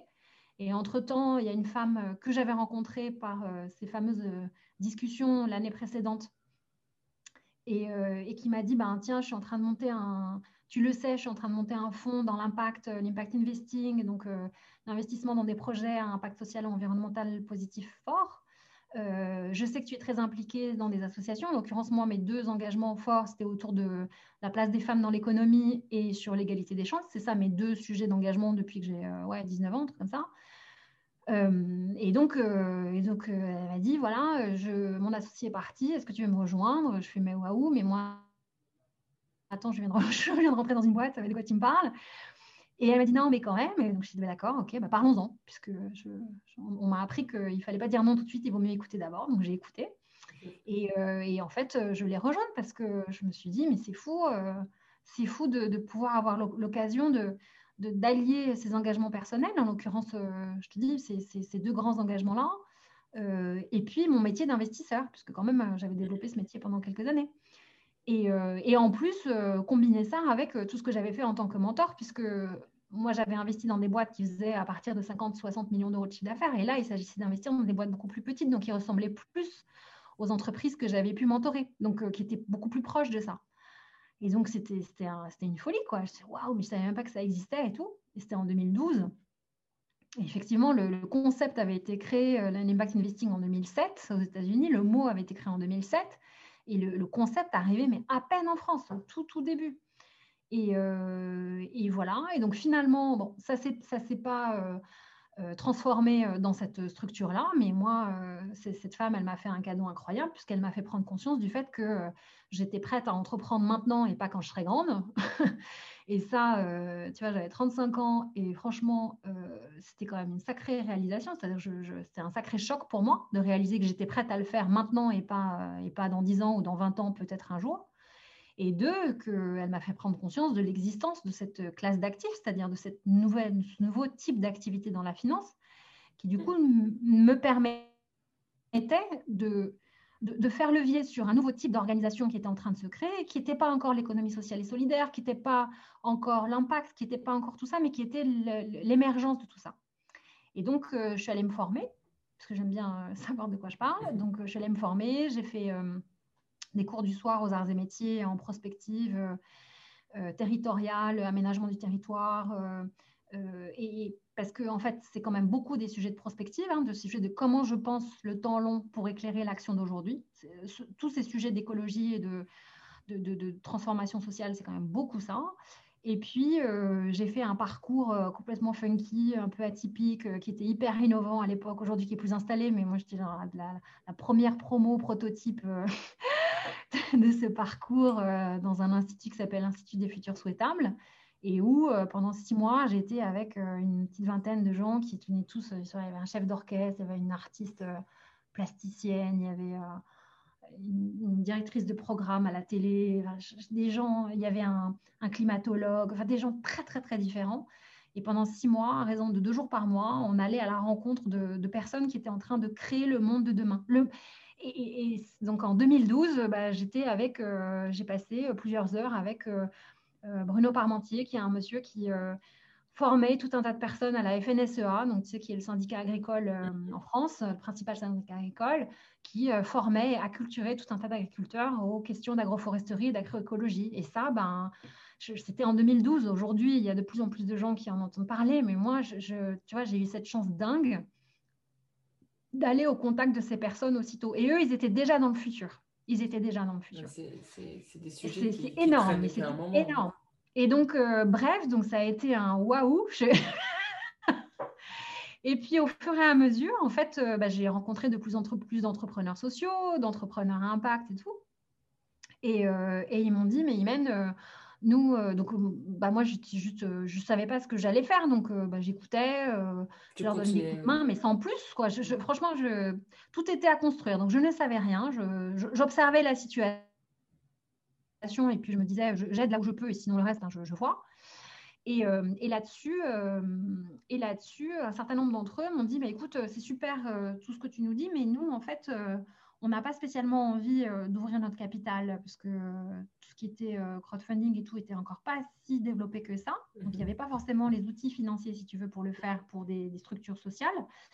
Euh, on ne veut pas spécialement d'investisseurs à notre capital, mais en revanche, on veut bien t'avoir avec nous euh, pour nous aider parce qu'on se rend bien compte de l'intérêt d'avoir un investisseur professionnel à nos côtés. Mais en revanche, mais juste pour la partie compétence, pas pour la partie argent. Je suis bah ok, enfin, je ne sais pas ce que ça veut dire, mais d'accord. D'accord, pas de problème. Et donc, euh, bon, moi, je, voyais bien euh, l'intérêt que j'avais, si tu veux, qui était euh, de, finalement commencer à, contribuer à faire émerger vraiment tout un tas de nouveaux types d'activités. Et donc, j'ai commencé à, les aider comme ça, en faisant un peu de conseils, pour certains d'entre eux, mettant un peu d'argent finalement quand la relation était établie et tout. Et puis, au fur et à mesure, donc j'ai fait ça pendant un an et demi. C'était énorme, j'ai adoré. Et puis au bout d'un an et demi, euh, on m'a, un de mes contacts m'a dit oui, Imen, je suis en train de, m'intéresser à une entreprise qui fait du transport scolaire d'enfants handicapés. C'est génial. Euh, est-ce que euh, tu veux m'aider à mettre en valeur la stratégie RSE, la stratégie d'impact de cette entreprise C'est une entreprise familiale, mais bon, je pense qu'elle a du potentiel et tout. Et je, je dis ok, c'est énorme, bien sûr. Et, voilà, et en fait, fast forward, il se trouve que cette boîte, je l'ai reprise, que je l'ai dirigée pendant trois ans. Donc, euh, tu vois, dans la série des choses où euh, c'était pas prévu, mais je me suis retrouvée à les faire, et ben j'ai fait ça. Donc, une boîte qui faisait euh, une trentaine de salariés quand j'ai reprise et quand je l'ai mmh. revendue, elle en faisait 70. Mmh. C'est une belle PME quand même. Bah oui, oui, bien sûr. Bah, j'ai pas dit que c'était pas une belle PME. non, mais tu dis comme ça par hasard. Non, mais quand même. bah, oui, oui, mais c'était. Bah, non, mais moi, je suis pas allée la chercher, quoi. Je vois, c'est venu un mmh. peu comme ça. Et. Mais tu m'aurais demandé euh, cinq ans avant si j'avais envie de reprendre une boîte comme ça, je t'aurais dit non. Parce que, mais, mais c'est, mais c'est des, c'est pour ça que je trouve que, tu vois, quand on parlait tout à l'heure de la pression qui est mise sur les femmes à savoir exactement tout ce qu'elles veulent à chaque instant, franchement, je, tu te fermes potentiellement à tellement d'opportunités de, bah. que, que, du coup, c'est pas possible. Alors, voilà. Euh, si, si, je peux me permettre, ça, je pense hmm. que ça existe pour les hommes ou pour les femmes euh, dans des parcours de de haut niveau dans le sens euh, d'études supérieures, on s'attend à ce que les mhm. personnes aient des réponses claires en termes de carrière, alors que c'est d'ailleurs, euh, c'est ce que je, perçois aussi avec ce podcast, c'est qu'au final, ce n'est pas une stratégie de secteur, de carrière de mois par mois, d'année par année. Au final, et c'est exactement ce que tu dis, c'est une rencontre c'est le pouvoir des rencontres, c'est le pouvoir euh, des, coups de foudre, de coups de foudre de projets et de personnes qui font qu'on va allouer du temps et de l'énergie à, ça pendant 3, 5 ans, 10 ans, on ne sait pas.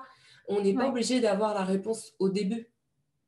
C'est ça. Maintenant, pourquoi je parle des femmes, c'est que je trouve que précisément dans ce mouvement d'émancipation très fort, ce, nouvel âge du féminisme, euh, qui est plus que utile et précieux, hein, franchement. Je, trouve que quand même, euh, en pensant bien faire, en pensant euh, stimuler positivement les femmes, on leur demande d'avoir des réponses, on leur demande d'avoir des idées claires sur quand même des sujets professionnels qui sont brumeux. On est en train de vivre des changements ahurissants, enfin, je, technologiques, sociétaux, etc Mais qu'est-ce qu'on en sait de qu'est-ce que j'ai envie de faire dans 10 ans ou dans 5 Qu'est-ce qu'on en sait? On, on, va tous avoir un nombre de jobs incroyable euh, parce qu'il faudra se former et se reformer et changer. Et donc, je trouve qu'il y a un côté un peu tétanisant et, mm. et une vraie pression sur les femmes euh, parce que, euh, comme si, si tu veux, pour être vraiment féministe et pour être vraiment libérée et pour être vraiment émancipée, il faut savoir ce que tu veux parce que tu comprends Beyoncé, et ben, elle sait ce qu'elle veut. Et donc, euh, et puis il faut être focus, et puis il faut être focus, alors que tout ce que je te raconte là, c'est l'inverse du focus. être ouvert aux possibilités, c'est l'inverse du focus. En revanche, moi, je pense qu'il faut être clair sur ce qu'on ne veut pas. Mm. Mais ce que tu veux, franchement, tant que tu l'as pas vu, tant que tu l'as pas testé, waouh, c'est. On n'en sait rien. Mais après, ça, ça rejoint. Oui. Hmm. Je t'en prie. Non, mais ça rejoint juste euh, les questions d'entrepreneuriat. C'est que d'une certaine manière, ça apprend aussi une forme d'humilité qu'on apprend en faisant. On ne peut pas avoir euh, toutes les hypothèses, les assertions nécessaires avant de le faire on teste, on apprend, on élimine et puis voilà. Oui, et puis on voit si ça nous convient ou pas mmh, aussi. c'est ça. on, peut, être très bon à faire quelque chose, mais ne pas du tout l'aimer. Hein. Mmh, exactement. donc, euh, donc ça, et puis... Euh, Fast forward, tu es arrivé à Onion Cash. Et donc voilà, exactement. J'ai vendu la boîte en 2017 à mon associé. Ok. Je, j'en suis donc partie. Euh, j'ai fait une pause parce que ça m'a, c'était une période très intense et qui, euh, franchement, physiquement, et, euh, ouais, c'était vraiment très, très intense. Donc, j'ai repris euh, toutes mes activités de mentorat et d'investissement parce que j'avais enfin un peu plus de temps, bien sûr. Et, et aussi, bien sûr, des, tout ce qui est engagement pour les femmes, parce que tu l'as bien compris, c'est un truc qui est important pour moi depuis très, très longtemps. Mmh. Et, et en avril, non, en mai, en mai 2018, je ne sais pas pourquoi, euh, mais il se trouve que je suis tombée sur euh, un, successivement euh, le même jour sur deux, deux stats, deux statistiques. Et tu sais, quand tu es, investisseur, en fait, vraiment, tu es une éponge à information. Je ne sais mmh. pas comment le dire autrement. C'est-à-dire que tu mmh. passes ton temps à capter des infos. Tu ne regardes pas mmh. le monde de la même manière. Tu es tout le temps en train de, de se dire, mais tiens, ça c'est un signal de si, tiens, ça me fait penser à ça, etc. Et donc, parce que tu ne sais pas quand sera la prochaine fois que cette information te sera utile. Donc, il y, a vraiment beaucoup, beaucoup, beaucoup de, postures, d'ouverture sur les informations, euh, même celles qui semblent insignifiantes. Et, euh, donc, je suis tombée euh, complètement par hasard sur cette, veille-là, statistique, par rapport à cette question bah, importante qui est le financement des projets tech, hein, des projets de type start-up, euh, fondée ou cofondée par des femmes. Et il est possible que la première édition du baromètre, l'un des baromètres que j'avais vu, il est possible que je l'ai vu passer, sauf que je m'en souvenais plus, que ça ne m'avait pas spécialement marqué. Et il est possible qu'à ce moment-là, euh, lorsque je l'ai vu en mai 2018, euh, bah, j'étais aussi prête à le voir. Tu vois J'étais aussi suffisamment reposée, suffisamment ouverte, suffisamment machin, exactement. Et que donc, j'étais prête à en faire quelque chose. Et je vois l'aberration des chiffres.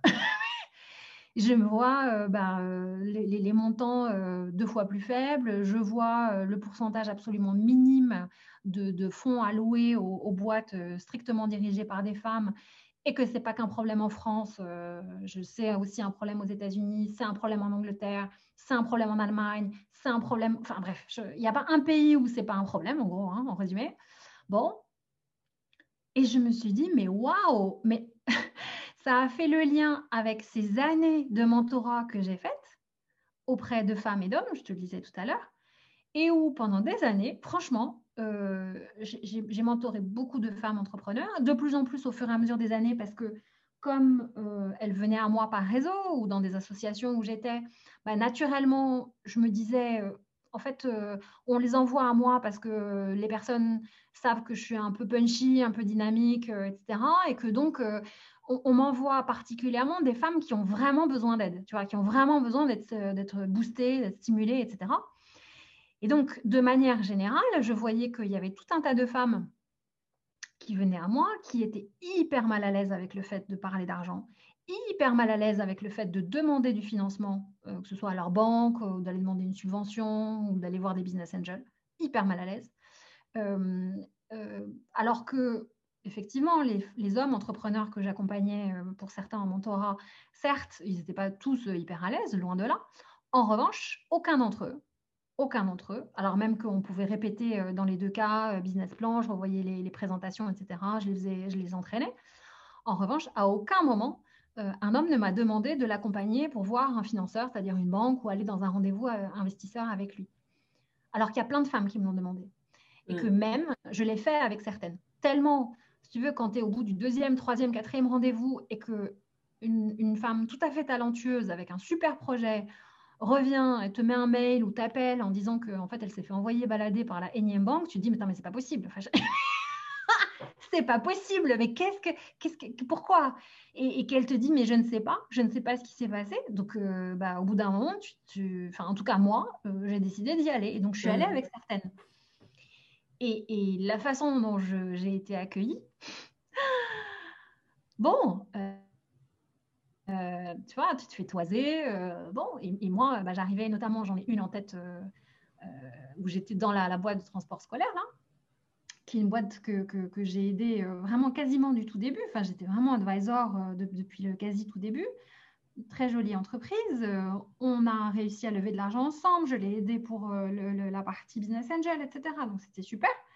Et il s'agissait euh, de, de, comment, de lever du financement bancaire. Elle a fait un prêt, ça s'est bien passé. Bref, et en fait, la banque, le jour où il s'est agi de débloquer l'augmentation de capital qu'on avait faite, les uns et les autres, puisqu'on avait investi un petit peu d'argent. Euh, un petit peu, enfin, je sais pas, il y avait 200 000 ou 250 000 euros, enfin, c'était pas, mhm. pas rien. Euh, la banque euh, n'a pas débloqué les fonds. Ah qui était son argent. Enfin, ah c'était son argent. On n'était pas en train de parler du prêt. Le prêt, il n'avait pas, pas encore été accordé. C'était son argent à elle, enfin à la boîte. Bon. Et puis, puis Normalement, tu vois, ça prend quelques jours, ce genre de déblocage. En fait, euh, tu as des documents juridiques à fournir pour prouver que l'augmentation de capital a été faite correctement, et puis c'est bon. Enfin, il n'y a pas de difficulté particulière. Bon, et puis en fait, euh, elle a relancé, relancé, relancé, et puis il ne se passait rien. Et puis là, ça faisait trois semaines. Et ah oui, quand même. La boîte en question, oui, non, mais voilà. Et puis la boîte en question, euh, en fait, il lui fallait un local.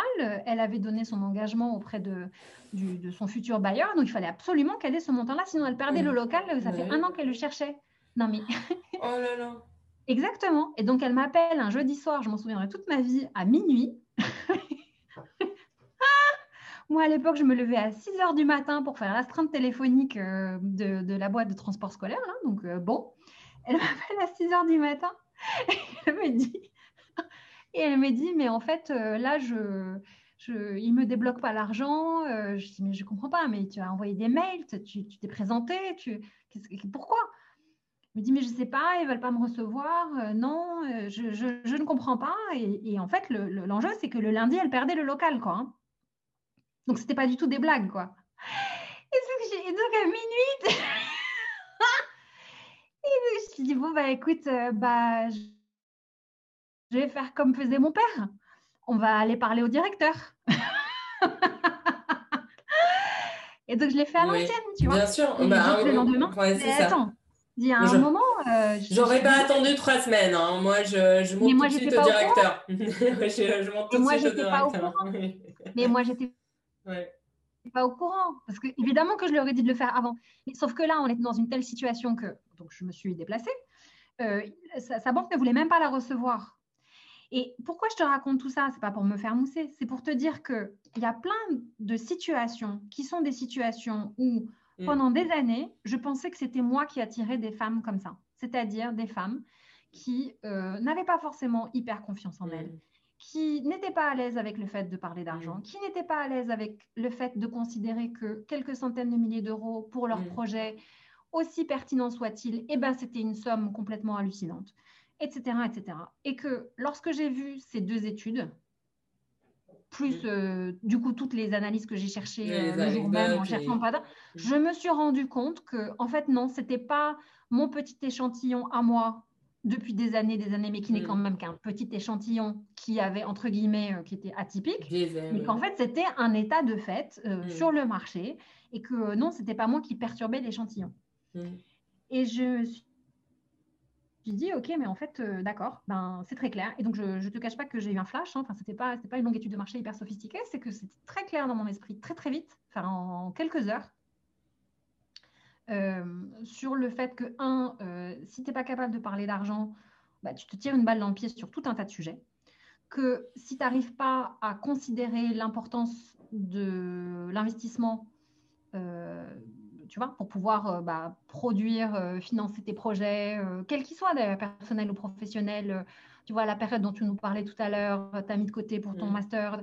Ça, ça, ça, suppose de mobiliser tout un tas de compétences et pas de se dire je mérite pas ça ou alors j'ai peur de mettre en danger ma famille ou je sais pas quoi. Et que tout mmh. ce sujet-là d'éducation budgétaire et financière, en fait, il est absolument fondamental pour pouvoir pleinement exercer sa liberté, on y revient, et pleinement exercer ses droits, mais que pour les femmes, et Dieu sait si, euh, en fait, il se trouve qu'en tant qu'investisseur, j'ai croisé très, très, très, très peu de femmes dans mon entourage, parce que c'est, pour le coup, c'est un métier qui est très peu féminin. Et en tant que business angel, il y a très peu de femmes business angel en France, et pas que France d'ailleurs, malheureusement. Euh, je me disais, mais c'est, si tu veux, si on pousse massivement tout un tas de femmes et d'hommes euh, entrepreneurs à se lancer, mais que régulièrement, que ce soit des entrepreneurs de type entrepreneurs sociaux dont je te parlais tout à l'heure, que j'ai mmh. fréquenté pendant des années, et où je voyais bien que parler d'argent pour eux, c'était difficile parce qu'en fait, ils avaient l'impression de se trahir, parce qu'ils ne faisaient pas ça pour l'argent, parce que mmh. l'argent n'était qu'un moyen, mais quand même, c'était un petit peu sale, parce qu'il y a plein de choses qui étaient mélangées. Mmh et qu'en face d'eux, ils avaient des interlocuteurs. Qui profitaient un peu de leur naïveté, entre guillemets. Oui, ou alors que je ne sais pas s'ils profitaient de leur naïveté, mais en tout cas qui, qui, les amenaient sur un terrain qui était un terrain sur lequel ils n'avaient pas envie de jouer. C'est-à-dire mm. que ne considérer que le rendement financier alors que toi, tu as envie d'avoir une boîte à impact hyper responsable, effectivement, il y a un petit décalage. Et donc, je me suis dit, non seulement... Euh, euh, oui, mais entre guillemets...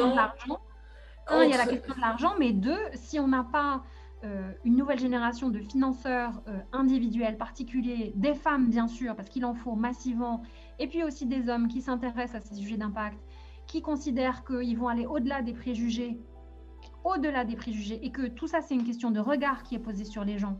C'est pas de la technique, c'est pas pas une formule magique, c'est vraiment comment est-ce que tu regardes les projets quand tu, tu regardes les gens, euh, et comment tu évalues leur potentiel, comment tu évalues leur ambition c'est pas uniquement une question de pédigré, c'est pas une question de, de, tu vois, de est-ce que la personne elle est hyper à l'aise euh, en pitch, est-ce qu'elle est hyper à l'aise en présentation? Oui, sauf que c'est sur ces paramètres-là qu'aujourd'hui on évalue. Bah, tu les entends tout de suite. Euh, je, je, me permets de, de, donner euh, juste un feedback par rapport à Clubhouse. Mmh. c'est il y a des codes de pitch. Bien sûr. Bien sûr. Il faut s'entraîner. Euh, et ça, c'est pas donné à tout le monde. Déjà, avoir les entrées à Clubhouse ou à LinkedIn ou euh, lire euh, l'état de l'art sur comment venir se présenter et parler, oui, c'est pas évident. Par contre, moi, ce que je, je veux rappeler, c'est aussi le fait que l'impact social, c'est noble, mais l'impact social passe aussi par le fait de payer des salaires justes à ses employés, et donc ça passe par l'argent. Oui, mais tu vois, regarde, l'aberration dans laquelle on peut se retrouver assez vite quand tu es entrepreneur social, c'est que tu n'as pas les moyens de tes ambitions. Mm.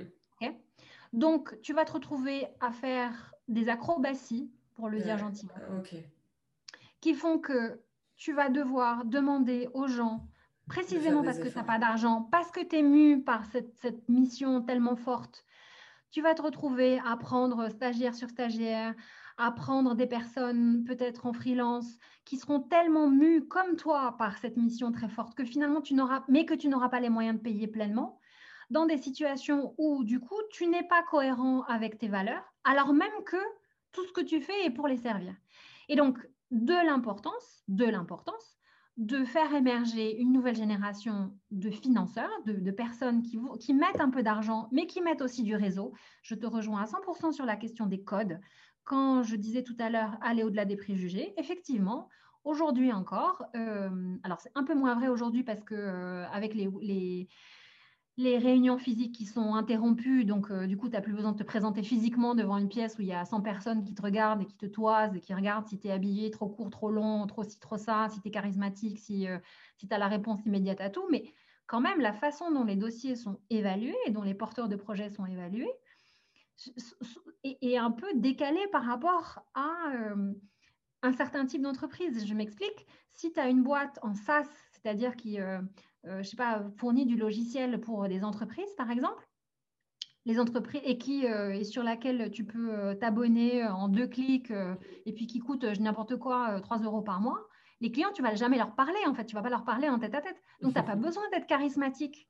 Donc, on s'en fiche que tu présentes bien selon des critères qui ne te ressemblent pas. Enfin, ce n'est pas le problème, en fait. C'est pas le problème. Dans tous les cas, Frank Zuckerberg, ça, ne, Zuckerberg ça, ce n'était pas un problème pour lui. Oui, enfin, Zuckerberg, il avait un niveau de capital social hallucinant. Donc, euh, oui. non, mais je veux dire, la caricature de ce qu'on attend sur le charisme est, complètement variable. Oui. Tu vois, c'est ce que je veux dire. C'est sûr. Oui, sauf que, sauf que la façon dont sont évalués aujourd'hui les projets, et regarde comment est-ce que la mise en scène et le, le, la mise en scène de soi qui est demandée à tout un tas d'entrepreneurs et d'entrepreneurs est juste complètement disproportionnée par rapport au quotidien de ce qu'ils sont supposés produire pour leurs clients. Combien de femmes aujourd'hui me disent, moi, euh, ma responsable com ou ma chargée de presse ou je sais pas quoi me dit qu'il faut que je me livre plus, que je me confie, que je sais pas quoi. Mais moi, j'ai pas envie. Mais moi, j'ai pas envie. Mais moi, j'ai pas envie. Moi, je j'ai pas envie de parler de mon parcours et je sais pas quoi. Tu vois? Oui, oui, non mais. Et, en plus, et j'ai pas envie de militer spécialement pour l'entrepreneuriat des femmes. Moi, je veux juste que ma boîte marche. Et, et donc, ça fait partie de toutes les choses, toutes les choses qui me sont apparues parce que précisément, si tu veux, ça s'est un peu aligné euh, sous forme de flash. Et donc, Cash, dans son épure initiale, n'a quasiment pas changé par rapport à l'idée que j'ai eue il y a deux ans et demi. Quoi, hein. Tant mieux, ça veut dire que tu as scalé Non, ça, veut dire que le projet était, euh, limpide euh, et... large. Voilà, exactement, était large. Après, le chemin pour y aller, ça c'est une autre histoire. Mais en tout cas, le, le, le fait d'avoir cette ombrelle et cette mission que, que je, je, ne cesse de formuler encore et encore, qui est de stimuler l'indépendance économique. Ce n'est pas de garantir l'indépendance économique, ce n'est pas d'atteindre, ce n'est pas de la réaliser, c'est de la stimuler. Hmm. Parce que quand même, à la fin des fins, si les femmes n'ont pas envie de faire le, tu vois, de mettre en œuvre les formations que je propose ou bien euh, les informations qu'elles ont comprises lors de discussions comme celle-ci ou lors de webinaires gratuits ou je sais pas quoi, si elles veulent pas mettre en œuvre, mettre en pratique, eh ben c'est pas à ma main. Mm, bien sûr. Donc, tu vois? Et donc, Chacun est maître de son. Exactement. et donc, c'est pour ça que stimuler, c'est pas garantir. C'est n'est pas vers l'indépendance économique. C'est pas pour l'indépendance économique. C'est stimuler l'indépendance mm. économique. Alors, j'ai une dernière question euh, pour, pour, pour, continuer à t'embêter. Mais comment tu travailles? Parce que ce que tu dis est intéressant. Comment je travaille? Oui. Parce que c'est intéressant. cette question. Bien sûr. J'ai que des questions pertinentes. Oui, je la comprends pas. Ça veut dire qu'elle est mauvaise. Non, du coup, je, je, vais la préciser. Euh, dans le sens où euh, ton travail, de ce que je comprends, mmh. euh, il est multiple. Il est de l'ordre de la veille, il est de l'ordre du mentoring, c'est-à-dire de mmh. rendez-vous en individuel, Mmh. Euh, de l'ordre aussi de la production de contenu. Euh, mmh. Parce que tu as une newsletter, euh, tu, tu, tu, es actif sur les réseaux, tu, tu, travailles tout ce qu'il y a autour aussi de ta, de ta marque. Et c'est beaucoup d'énergie, mais concrètement, pour les personnes qui, qui nous écoutent, qu'ils arrivent à, à, voir ce que ça représente, comment tu arrives à, à, te, à faire la part des choses entre les différentes activités. Est-ce que tu as un, genre un calendrier où ce jour-là, tu fais que ça et mardi, euh, tu te consacres euh, à tes rendez-vous? Euh, J'ai l'impression que tu es quand même assez organisé ou est-ce que j'ai juste envie d'écoute par rapport à ça? Ah oui, d'accord. Donc la question c'était euh, comment est-ce que je fais pour euh, à la fois euh, faire pas mal de mentorat, à la fois faire.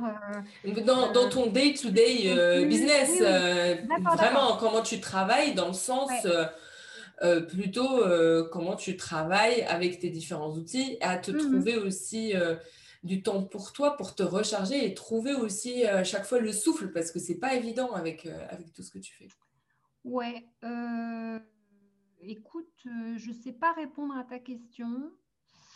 Euh, je ne sais pas répondre à ta question euh, pour la raison suivante. c'est que c'est un mix de beaucoup de choses. C'est-à-dire que il y a à la fois des projets qui sont des projets ponctuels. Mm. Et donc, sur lesquels je me mobilise intensément pendant mm. quelques jours, quelques heures. Mm-hmm. Mm-hmm. ok, bon, ça très bien. Il y a des choses un peu de fond qui sont récurrentes euh, et euh, pour lesquels j'essaie euh, soit d'automatiser, soit de comment de, de, faire que à la fois la veille que je fais pour moi, parce que c'est quelque chose que, qui, qui, est consubstantiel à la façon dont je regarde le monde, tu vois. Donc c'est mmh. même plus du métier là maintenant. C'est vraiment, ça fait partie de moi. Euh, du coup, les choses que je, que je peux partager, euh, notamment sur les réseaux sociaux et plus particulièrement sur les newsletters, c'est des choses qui me sont apparues pertinentes dans ma veille à moi. Mmh euh, et, et, du coup, ensuite, la rédaction de la newsletter, c'est quelque chose qui ne prend pas beaucoup de temps dans le sens où je ne vais pas chercher du contenu spécifiquement pour aller mettre je sais pas quoi dans la newsletter. En fait, le, le plus difficile, c'est plus de choisir par rapport à tout ce que je pourrais raconter. je rigole pas du tout. Hein. Non, non, je comprends, mais je vois. Est-ce que j'imagine de choses. Non, c'est ça, c'est ça, ça. donc, euh, donc, voilà, donc ça, c'est le deuxième point. Sur euh, les contenus, donc la partie euh, gratuite, parce qu'il y a deux choses, il y a des contenus gratuits, il y a des contenus payants. Bien sûr. Sur les parties des contenus gratuits, c'est pas mal en fonction des, des demandes qui émergent. C'est-à-dire que tu vois, quand je vois euh, une fois, deux fois, cinq fois, dix fois la même question me revenir, soit euh, en DM sur les réseaux sociaux, ou alors euh, par email en réponse à la newsletter, ou alors lors de conversations avec des entrepreneurs, ou que sais-je, ou avec des, personnes, tu vois, qui sont, je sais pas, salariées ou exécutives, et, je vois souvent la même thématique ou le même mot revenir. Je, généralement, je fais un truc, un webinaire dédié. Donc, typiquement, tu vois, le j'avais fait il y, a, quelques mois maintenant, je en novembre, en décembre, un webinaire sur l'ambition. Euh, avec euh, Mathilde Bourmeau, des ambitieuses. Donc, euh, je l'avais invitée là-dessus. On avait une conversation sous forme de webinaire gratuit. ce truc de l'ambition, qui est un point fondamental dans la façon dont on regarde les projets portés par des femmes, dans la façon dont elles vivent leurs décisions professionnelles, dans la façon dont elles mènent leurs choix, c'est vraiment un énorme nœud. C'est un énorme nœud. Euh, la façon dont elle l'exprime, qui peut, qui peut être vraiment différente de ce que on peut considérer comme étant l'ambition d'une manière normée, donc plutôt euh, supposément masculine, hein, même si, euh, bon bref, on peut débattre là-dessus longtemps. C'était un point que que je, sur lequel je discutais vraiment très, très, très régulièrement. Et donc, je me suis dit, OK, bah, en fait, you know what, on va faire un webinaire là-dessus. Pareil, l'un des webinaires que j'ai euh, beaucoup fait euh, de manière gratuite, c'est sur comment mettre son argent au service de ses valeurs, qui est un gros sujet, un énorme sujet pour beaucoup de femmes, parce que elles se disent que se préoccuper de leur argent, c'est être égoïste euh, qu'elles, elles ne veulent pas être égoïstes, qu'elles ne veulent pas être cupides, mais que quand même, euh, elles aimeraient bien que euh, ça serve pour le plus grand nombre, mais que bon, que la philanthropie, ben, qu'est-ce qui va leur rester à la fin? Et du coup, ça leur apparaît comme une espèce d'équation impossible, ou alors que, ben, ok, elles veulent bien soutenir tel ou tel assaut, mettre des likes, je sais pas quoi, voter dans des concours, mais en revanche, ou tel entrepreneur social, ou machin, en revanche, si on leur demande de mettre de l'argent, donc acheter, investir, euh, euh, donner, enfin bref, dès lors qu'il y a d'une manière ou d'une autre le concept d'argent, alors ça les gêne et elles ne savent pas pourquoi. Donc ça, euh, c'est aussi l'un des, webinaires que j'ai fait à, plusieurs reprises en gratuit. Et puis au bout d'un moment, lorsque je les ai fait une fois, deux fois, trois fois, je, les, je les enregistre et je les mets à disposition en replay qui sont pour le coup qui deviennent payants. Donc, euh, ça, c'est le, deuxième grand sujet. Et puis, sur les contenus payants, alors là, c'est. J'ai. Il y a toute une liste de sous-thèmes qui existent et c'est vraiment en fonction de l'envie du moment. C'est-à-dire que euh, là, le, celui sur lequel je suis en train de. Je, sens que ça monte et je sens que je vais le faire bientôt. Je ne sais pas ah. quand, mais je sens que c'est imminent. C'est autour du mentoring. Parce ah. que, parce que voilà, donc être mentor et être mentoré. Et Dieu sait si euh, il y a beaucoup à dire. Mhm, euh, je suis d'accord. voilà. Et, que, et donc, je pense que je vais faire une formation euh, là-dessus dans pas longtemps. Je suis en train de, réfléchir à comment je veux l'aborder, etc. Parce que, tu vois, ce que je disais tout à l'heure sur le fait de former une nouvelle génération de business angel, et je te disais, pour moi, un business angel, c'est quelqu'un qui peut mettre même 50 ou 100 euros via Lita, via We Do Good, via euh, tu vois, une plateforme de crowdfunding euh, X ou Y, et puis ensuite euh, ouvrir, mettre du, temps, des compétences, son réseau, que sais-je. Mais ça, ça suppose d'en avoir du réseau.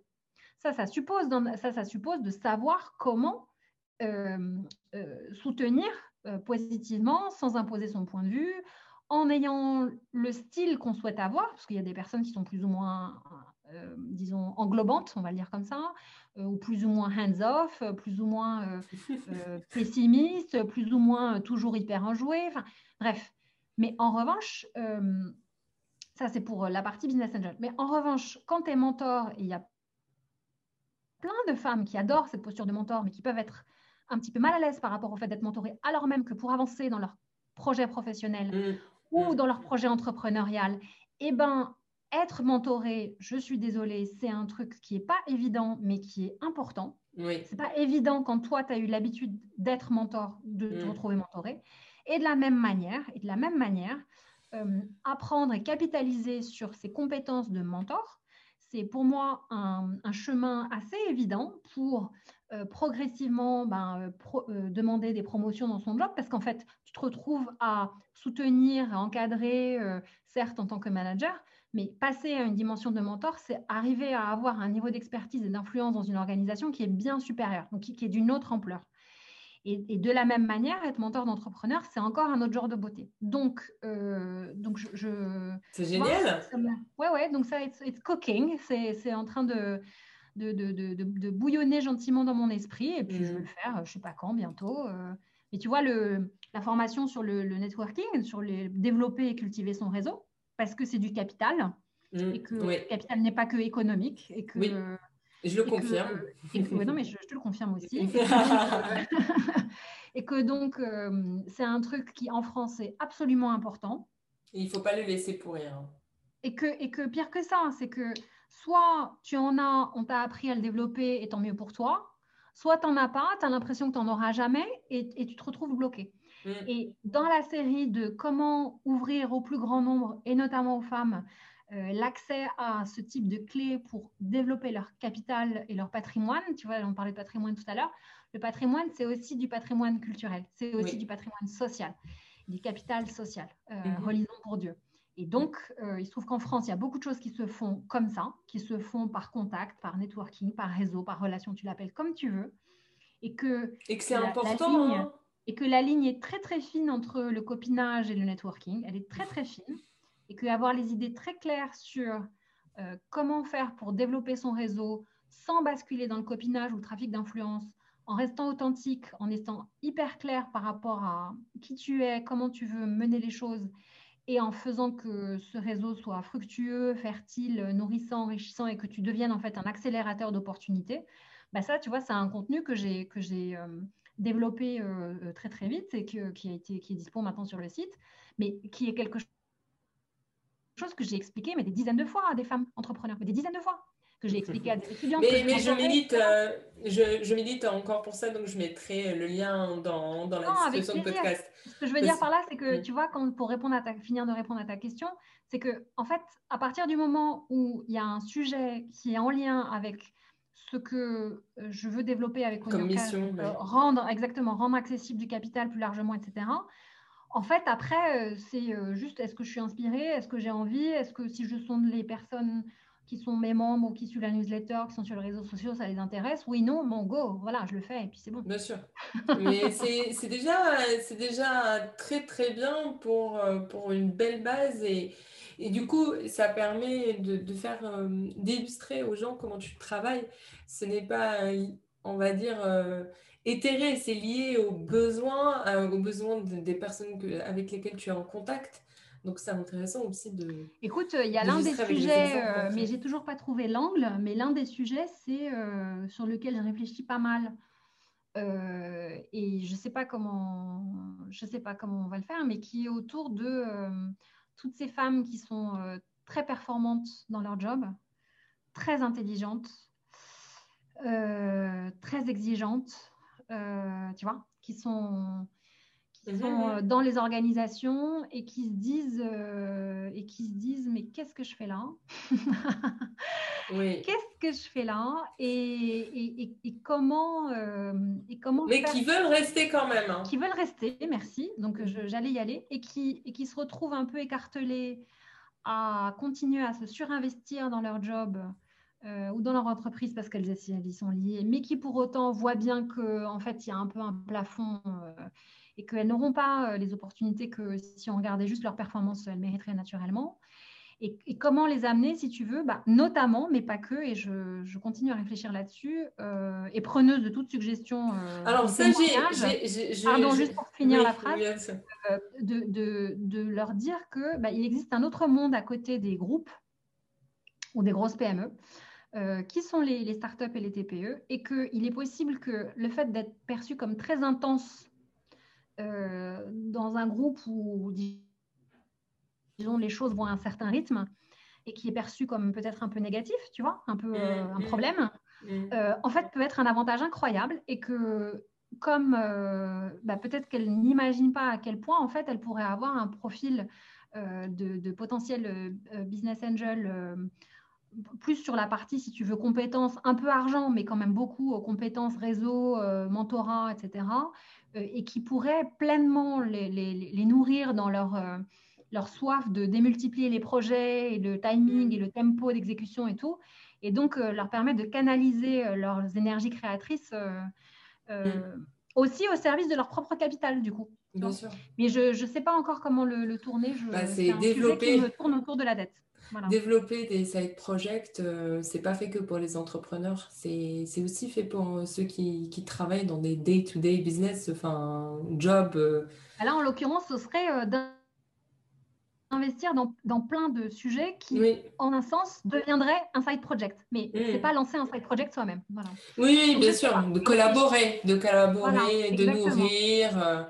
C'est un sujet intéressant parce que pareil, euh, je, je, reçois pas mal de témoignages de, personnes qui en fait euh, et rentrent exactement dans le, dans le profil euh, que tu décrivais, mais qui en fait ont quand même besoin d'excitation, d'adrénaline, de, nouveaux projets et, et, ce désir de nouveaux projets, c'est complètement légitime. Il n'y a pas, c'est de l'intrapreneuriat mais à l'extérieur entre guillemets. Bah, ça s'appelle être investisseur en fait en tant que business angel. ça s'appelle être business angel, tu vois. Pour simplifier. voilà, ça, marche très bien, c'est très sympa. C'est ça, c'est ça. Bah, et, on vit, et, on vit, et en fait, on vit des aventures entrepreneuriales par procuration. Ah. Et je pense que ça, c'est un truc, tu vois, comment amener des femmes qui, qui se sentent un peu décalées par rapport à, à l'organisation dans laquelle elles sont à voir que c'est pas un problème et qu'il y a d'autres endroits où non, elles seront même pas vues comme décalées, mais au contraire, mais tellement en plein dans le mille et, euh, mm. et, et, louées, appréciées, soutenues et recherchées. Voilà. Mm. Bah écoute, euh, j'espère que le message va arriver aux personnes qui ont besoin de, de l'entendre. De l'entendre. Et j'en suis ravie. Merci beaucoup, Imen, pour tout ce que tu nous as offert aujourd'hui. Je vous mets toutes les références dans les notes du podcast et je vous dis à très bientôt. N'hésitez pas à partager cet épisode autour de vous. À très vite.